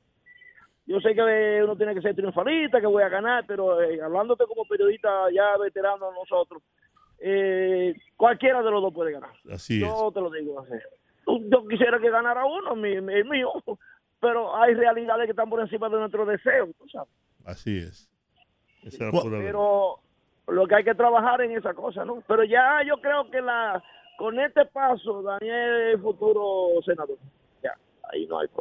Salvo que me dijo Charlie Mariotti hace unos, días- unos 10 días me lo encontré aquí en Santiago, que es posible que haya una alianza a nivel senatorial. Bueno, pero no pueden hacer lo que ya hicieron en el colegio de periodistas, en el colegio de abogados. Hicieron una alianza después que había pasado el plazo. No, pues a lo mejor no hacer una alianza que le sumen los votos, pero sí llamar a su gente a que voten por él. Sí, pero Él eso no no lo dijo, tiene... O sea, no pues eso puede ser. claro, pero me dijo que, que es posible que hablen de eso después de febrero. ¿no? Después de febrero. Así que Bueno, es sí. posible que después de febrero haya Es el una 8 de marzo que hay que hacer las inscripciones. Sí. Es el 8 de marzo que hay que Sí, hacer no, las que ellos, inscripciones. ellos tienen, ellos tienen hasta marzo, tienen Sí, hasta marzo. Hasta el 8 de marzo. Ajá, sí. Exacto, ellos tienen tiempo suficiente para una alianza, tú sabes. Eh, Bueno, sí, pero sobre, ellos, todo, eh, sobre todo después de esas declaraciones. pero una alianza de ellos, eh, pues son fuertes aquí en Santiago. Yo no te digo en otra parte del país. Las tres fuerzas aquí juntas hacen un buen un buen papel, ¿eh? Pero creo que Daniel le gana, creo que Daniel le gana en la, en la, en la senaduría. Donde yo no me arriesgaría en la sindicatura, porque ahí la cosa sí está. Eh, están haciendo un buen trabajo am- ambos, ambos candidatos y los dos son buenos, ves, entonces eh, a- a- hay que esperar. Pero yo sí insisto que con esta declaración de Marino Collante, yo se lo voy a enviar por WhatsApp. Sí, ok. Sí, sí. Para que la lado le escuchen y vean y entonces saquen una conclusión y puedan ver, analizarla más despacio, tú sabes. Ok. Me, imagino que va a pasar lo tradicional. Fue manipulado por los periodistas, yo no quise decir eso, tú sabes. Donde dije, dije la Diego. periodistas. Sí, claro. Sí, exacto. Y como nosotros cogemos todos los fundazos, Sí, sí, así es, Ruth. Todos lo hemos dado patada a nosotros que nos lo claro, claro. Y nosotros lo quedamos callados, que es lo bueno. Esteban, ¿cuál es la valoración del pueblo de Santiago sobre la obra que realiza el gobierno del presidente Ay, Luis Abinader? ay, no, no, no. Aquí Abinader es un dios. Adiós, pero son, son, son 100 mil y pico millones que te invité. Bueno, yo te mandé un video a ustedes. Sí, sí, lo pasamos. Sí, ah, bueno, 100 mil y pico millones de pesos. Adiós, te voy a dar un dato. Exactamente, son 164 obras en la provincia. Oye bien, 164 obras. Solamente dos se llevan 32 mil millones que son el, el monorriel y el teleférico. Y el teleférico. Oye, es una revolución urbana. Eh, Acaba de comprar Casa de Arte, que es una especie de casa de teatro. y a Los artistas están contentísimos. Eh, Está remodelando el centro de la ciudad. eh, eh, Es una cosa. Esa remodelación de la, de la calle Las Carreras, Avenida Las Carreras. to- todo eso. todo Impresionante. eso, el- el Él me dijo, me dijo santiaguero de que al monte, me dice a mí que Santiago ahora es la capital del Caribe. Sí, sí, sí. Lo único que, que, la, que yo no veo que están a la altura del presidente es la dirigencia del presidente. Y ellos tienen que ponerse a la altura de esa inversión. Bueno, Sabes que en los pueblos pequeños hay mucha chimografía, muchas cosas, y se dividen, se enfrentan, pelean por todo. Tienen Ay, que sí. ponerse a la altura de esas inversiones. Así es. Porque si, si vienen con la chimografía, que yo soy de fulanito, del otro, que no, se van a pique y, y, y, y- y- y perdemos plazas importantes. Así es, la división es eh, fatal en, en los Sí. partidos políticos. Las muestras están ahí, personal en la provincia.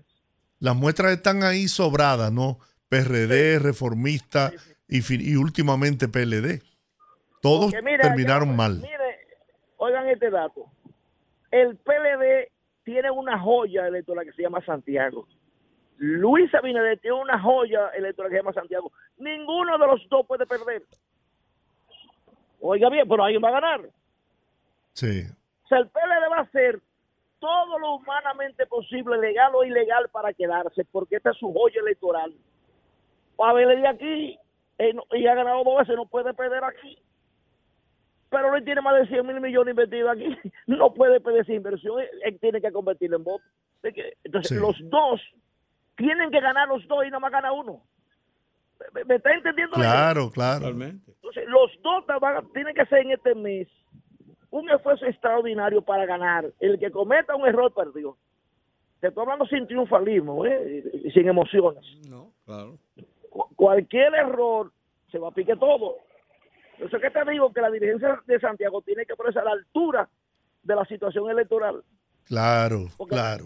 Porque recuerden que el voto de ahora es personal. Sí, Eh, hay que marcar la carita del regidor y del alcalde. así es. es preferencial el voto.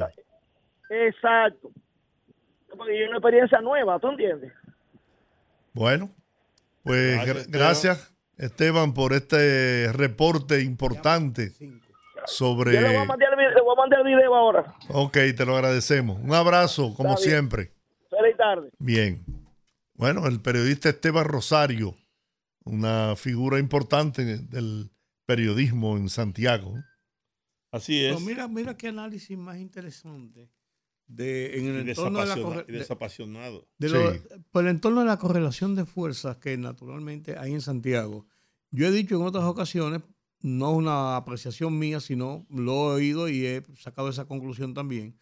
Santiago es quizás una de las plazas más difíciles políticamente que tiene la República Dominicana, donde la correlación de fuerza tiene una situación de muchos componentes, no solamente del componente político, del componente eh, eh, de, la, de, la consistencia de los partidos, sino tiene, ti- tiene, tiene mucho que ver con la gente, con, con el comportamiento, como la gente en su ciudad se apega a su ciudad, ve las cosas de su ciudad. Eh, fíjate que, que cuando ganó Abel, Abel Martínez la sindicatura, se dedicó precisamente a tratar de cambiar la fisonomía, porque eso es un plus importante en una carrera política. No quiero decir con esto que, no, que nada más lo hizo por eso, pero quiero, quiero decir que se embarcó en eso. Y eh, Luis Abinader ha hecho lo mismo también. Ha invertido, porque eh, es, es una fuente política importante. Yo no quiero decir que lo que ha invertido sea solamente por política, pero lo que te quiero decir, y eso repercute en la forma de cómo la gente, los santiagueros, devuelven esas, esas, esas formas de hacer política. También influye mucho en Santiago, y lo hemos visto con el tiempo, ¿no?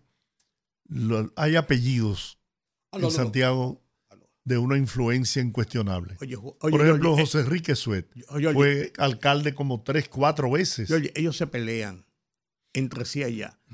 Tócale con una piedrecita a la gente de Santiago. Se unifican. Sí. ¡up!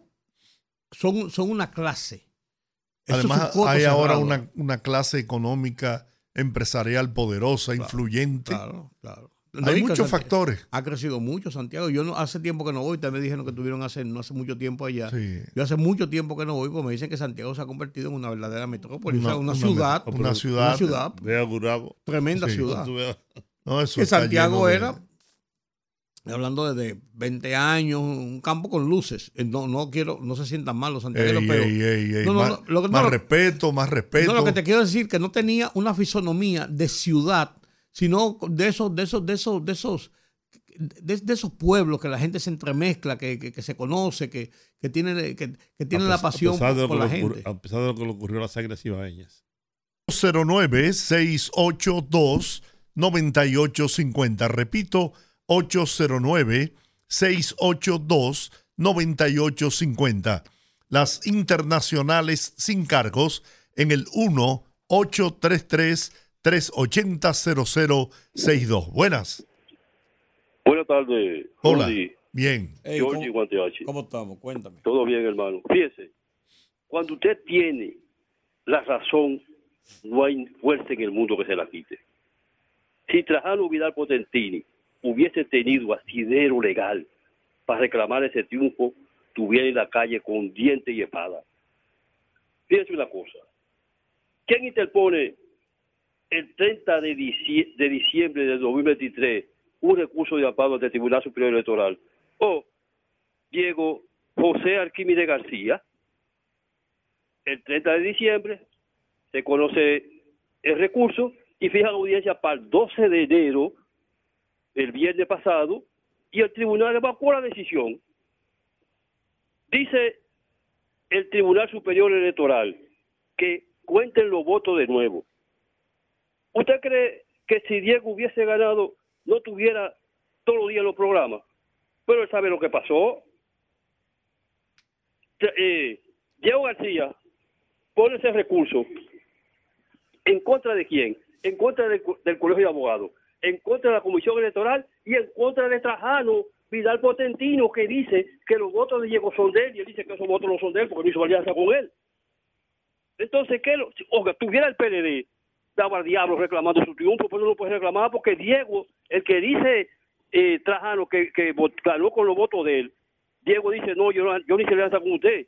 ¿Cuántos votos sacó, sacó Joan López? 10.817. ¿Cuántos sacó Vidal Potetini? 8.259. ¿Y cuánto dice Diego que sacó? 3.214. Si suman 8.259 y 3.214 le da 11.473 que dice Trajano que ganó con él, si no fue así. Que la pasen bien. Bueno. Bien. Pero es verdad. Aquí tengo el, el, el Ah, video de... Ah, Diego dice, Diego dice que no negoció con Trajano. Pero dice que fue, que él negoció, pero que no cuajó porque el otro. es que- Buenas. Es que una- Por Dios. Buenas. Sí, buenas. Sí, adelante. Sí, buena, buena, buena. Fíjense, yo nunca he creído en la versión esta de Diego de que a él le pagaron que cuatro millones. ¿Cuál fue que Yo lo dijo? fue- Sí, sí, pero decirlo tiene un efecto, crear dudas. ¿Entiendes? Porque eh, ¿qué prueba hay de que realmente eso fue así? ¿Entiendes? Eh, eh, eh, yo entiendo que eso todo fue planificado. Eso fue un plan para crear un efecto posterior a, a- a la trampa que hicieron. Pero aquí entre, usted y yo, si, si yo tengo que buscar un abogado, yo, yo no busco a Diego. ¿no? No, no, no, no, es un charlatán, naturalmente. Bueno, muy bien. Gracias. Muchas gracias a usted. Mira, aquí tengo... eh, Pero no hay duda de que hubo ahí, un- eh, de que hubo ahí Aquí una tengo anomalía- el- una anomalía, por lo menos. Claro, claro. las declaraciones de Marino Collante. quién es Marino Collante. No tengo duda de que perderé la, la senaduría de Santiago. Estoy plenamente seguro, porque yo no soy un político eh, fanático. Yo soy un hombre objetivo y no voy a decir una cosa por otra. Mi trayectoria no me lo permite. Si he durado 35 años en el, en el quehacer político, en,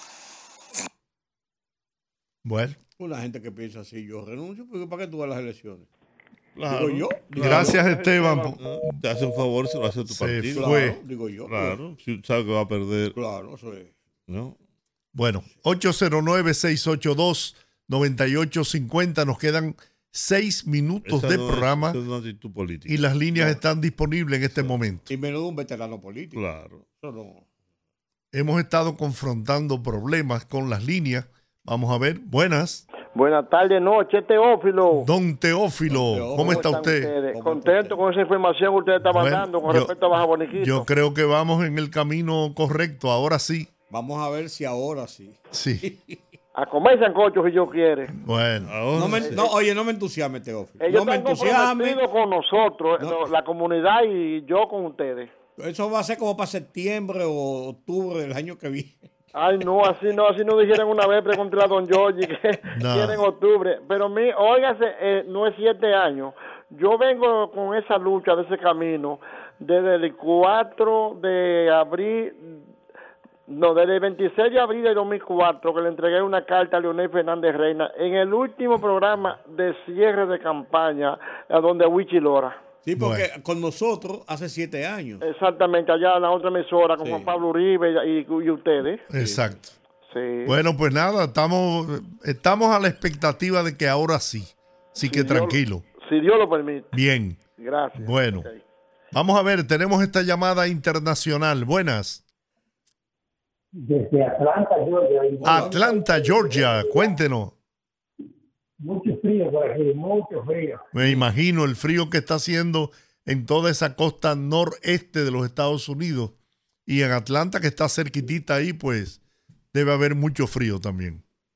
Y si yo analizando y no soy político, cuando llegue las elecciones para mayo y el PLD quede en segundo lugar, ¿usted cree que David se atreve a hacer lo mismo que dice Leonel cuando las elecciones pasadas? Se cayó la llamada. No, lo que pasa Bueno, es que son dos situaciones diferentes. La- Las elecciones del, cuando el 20 fue una- la- las primarias internas. Sí. Buenas. Buenas tardes. Hola. ¿Cómo están ustedes? Bien. Viva Dios, Ah. desde Cristo Rey. Amén. Juan, el Baja Boniquito con Teófilo. Yo hasta me entrevisté cuando llamó Licho. ¿Usted se recuerda, Yoyi? Sí. Después de eso fui yo tres veces ante él y al que recomendaron también que de línea ascensión, que por eso que yo digo que los asistentes y los asistentes y los chupamedias tienen que servir para algo. Que cuando un funcionario se compromete, es decir, como el presidente, ellos deberían de darle seguimiento, pero lo allantan a los presidentes. Como ellos saben que después uno no lo va a ver, ni lo va a abordar otra vez, ellos hacen lo que le da la gana. Bien. Por eso el presidente no está en mejor condiciones con lo que con los números que tiene. Bueno. Y por otro lado, Sí. por los motoristas, Juan, hasta que los policías y la gente de AME y la misma gente, que eso tiene que ver con muchísimos componentes, con los tapones y los motoristas. Ahí tiene que ver obra pública, Vamos, a- el va- ayuntamiento. vamos a darle chance a otro. Está bien. Vamos a ver. Buenas. Buena, ese gran equipo. Hola, ¿cómo estás? Esa persona que está hablando que a Luis no le dan los números. ¿Cuáles son los números que dan? Los de Lionel y Abel Martínez. Ese hombre está loco. eh. Juan, con relación a lo de los motoristas, recuérdese que el desorden más se ha cimentado aquí con los motoristas. Desde después que surgieron todos esos deliveries, ya hasta la bomba de vender gas ga por galón tienen delivery, hasta de botellita. Bueno. Aquí en la ciudad Juan Bo, aquí es un desorden total. Los, los delivery se meten en vía contraria, se meten por las calles que están señalizadas. Hay una señora hoy en el hospital. Si yo no me meto en medio, un motorista se la come. Y sinceramente, esto aquí es un desorden. Aquí tenemos un administrador que no hace de nada. Aquí en la ciudad Juan Bo. Bien. Gracias por estar en sintonía. Tenemos esta otra llamada. tengo duda de que Buenas tardes. Yoyi. Hola, ¿cómo estás? Antonio Romero del Perón. Antonio, ¿cómo está? ¿Cuánto Rudy, tiempo? Bien, bastante, y a, y a Juan también. Sí. Con relación a, yo voy a hablar con relación a lo que pasó eh, eh, Rudy y Yoyi, el caso del problema que hubo en, en Verón con, esa- con ese niño que fue tan maltratado de una manera bestial. Por eso yo entiendo, Yoyi, que el Código Penal hay que, eh, de nuevo, hay que caerle encima. Y si realmente hay problema por el problema de las tres causales, eso hay que tratar de cómo ver se saca y se aprueba, porque la verdad, el presidente fue bien enfático y dijo que realmente que 200 años, ni con 200 años se paga lo que pasó ahí. Por eso yo, preocupado como natural, como tengo mis hijos, mis nietos y esas cosas, lo vi- eso no, no, es más, yo no quiero ni hablar mucho de eso, pero lo quise poner en tema, porque realmente ese es el mensaje que tenemos que entender, que lo que está mal hecho, lo han hecho los diputados que se pongan de acuerdo, y el y tiene 20 años la Cámara de Diputados, el, el, el Código Penal, y no han podido llegar a acuerdo. Así que eso es una buena oportunidad para que lo tomen en cuenta. Gracias Bien. buenas tardes. A ti, Antonio. Buenas. Buenas. Sigue. Ah, para informarle, era que le mandé el mensaje a un amigo de ustedes, pero no quiso decir nada.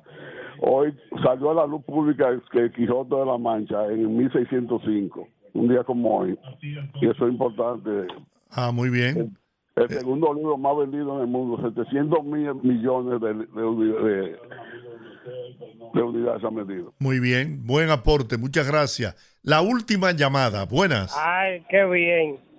Gracias. Dígame. Óyeme, es que el asunto de todos esos negocios y todos esos apartamentos y edificios sin parqueo, ese es un tránsito también que el ayuntamiento y obra pública o el Intran o quien tienen que ver con eso, hasta que no lo regularicen, es decir, mira, en la Pedro Livio con Duarte, esos chinos parquean furgones, camiones, camio, eh, guagua, carro, y no hay manera de que cruce un vehículo porque ya nada más una sola vía, la Duarte. Bien.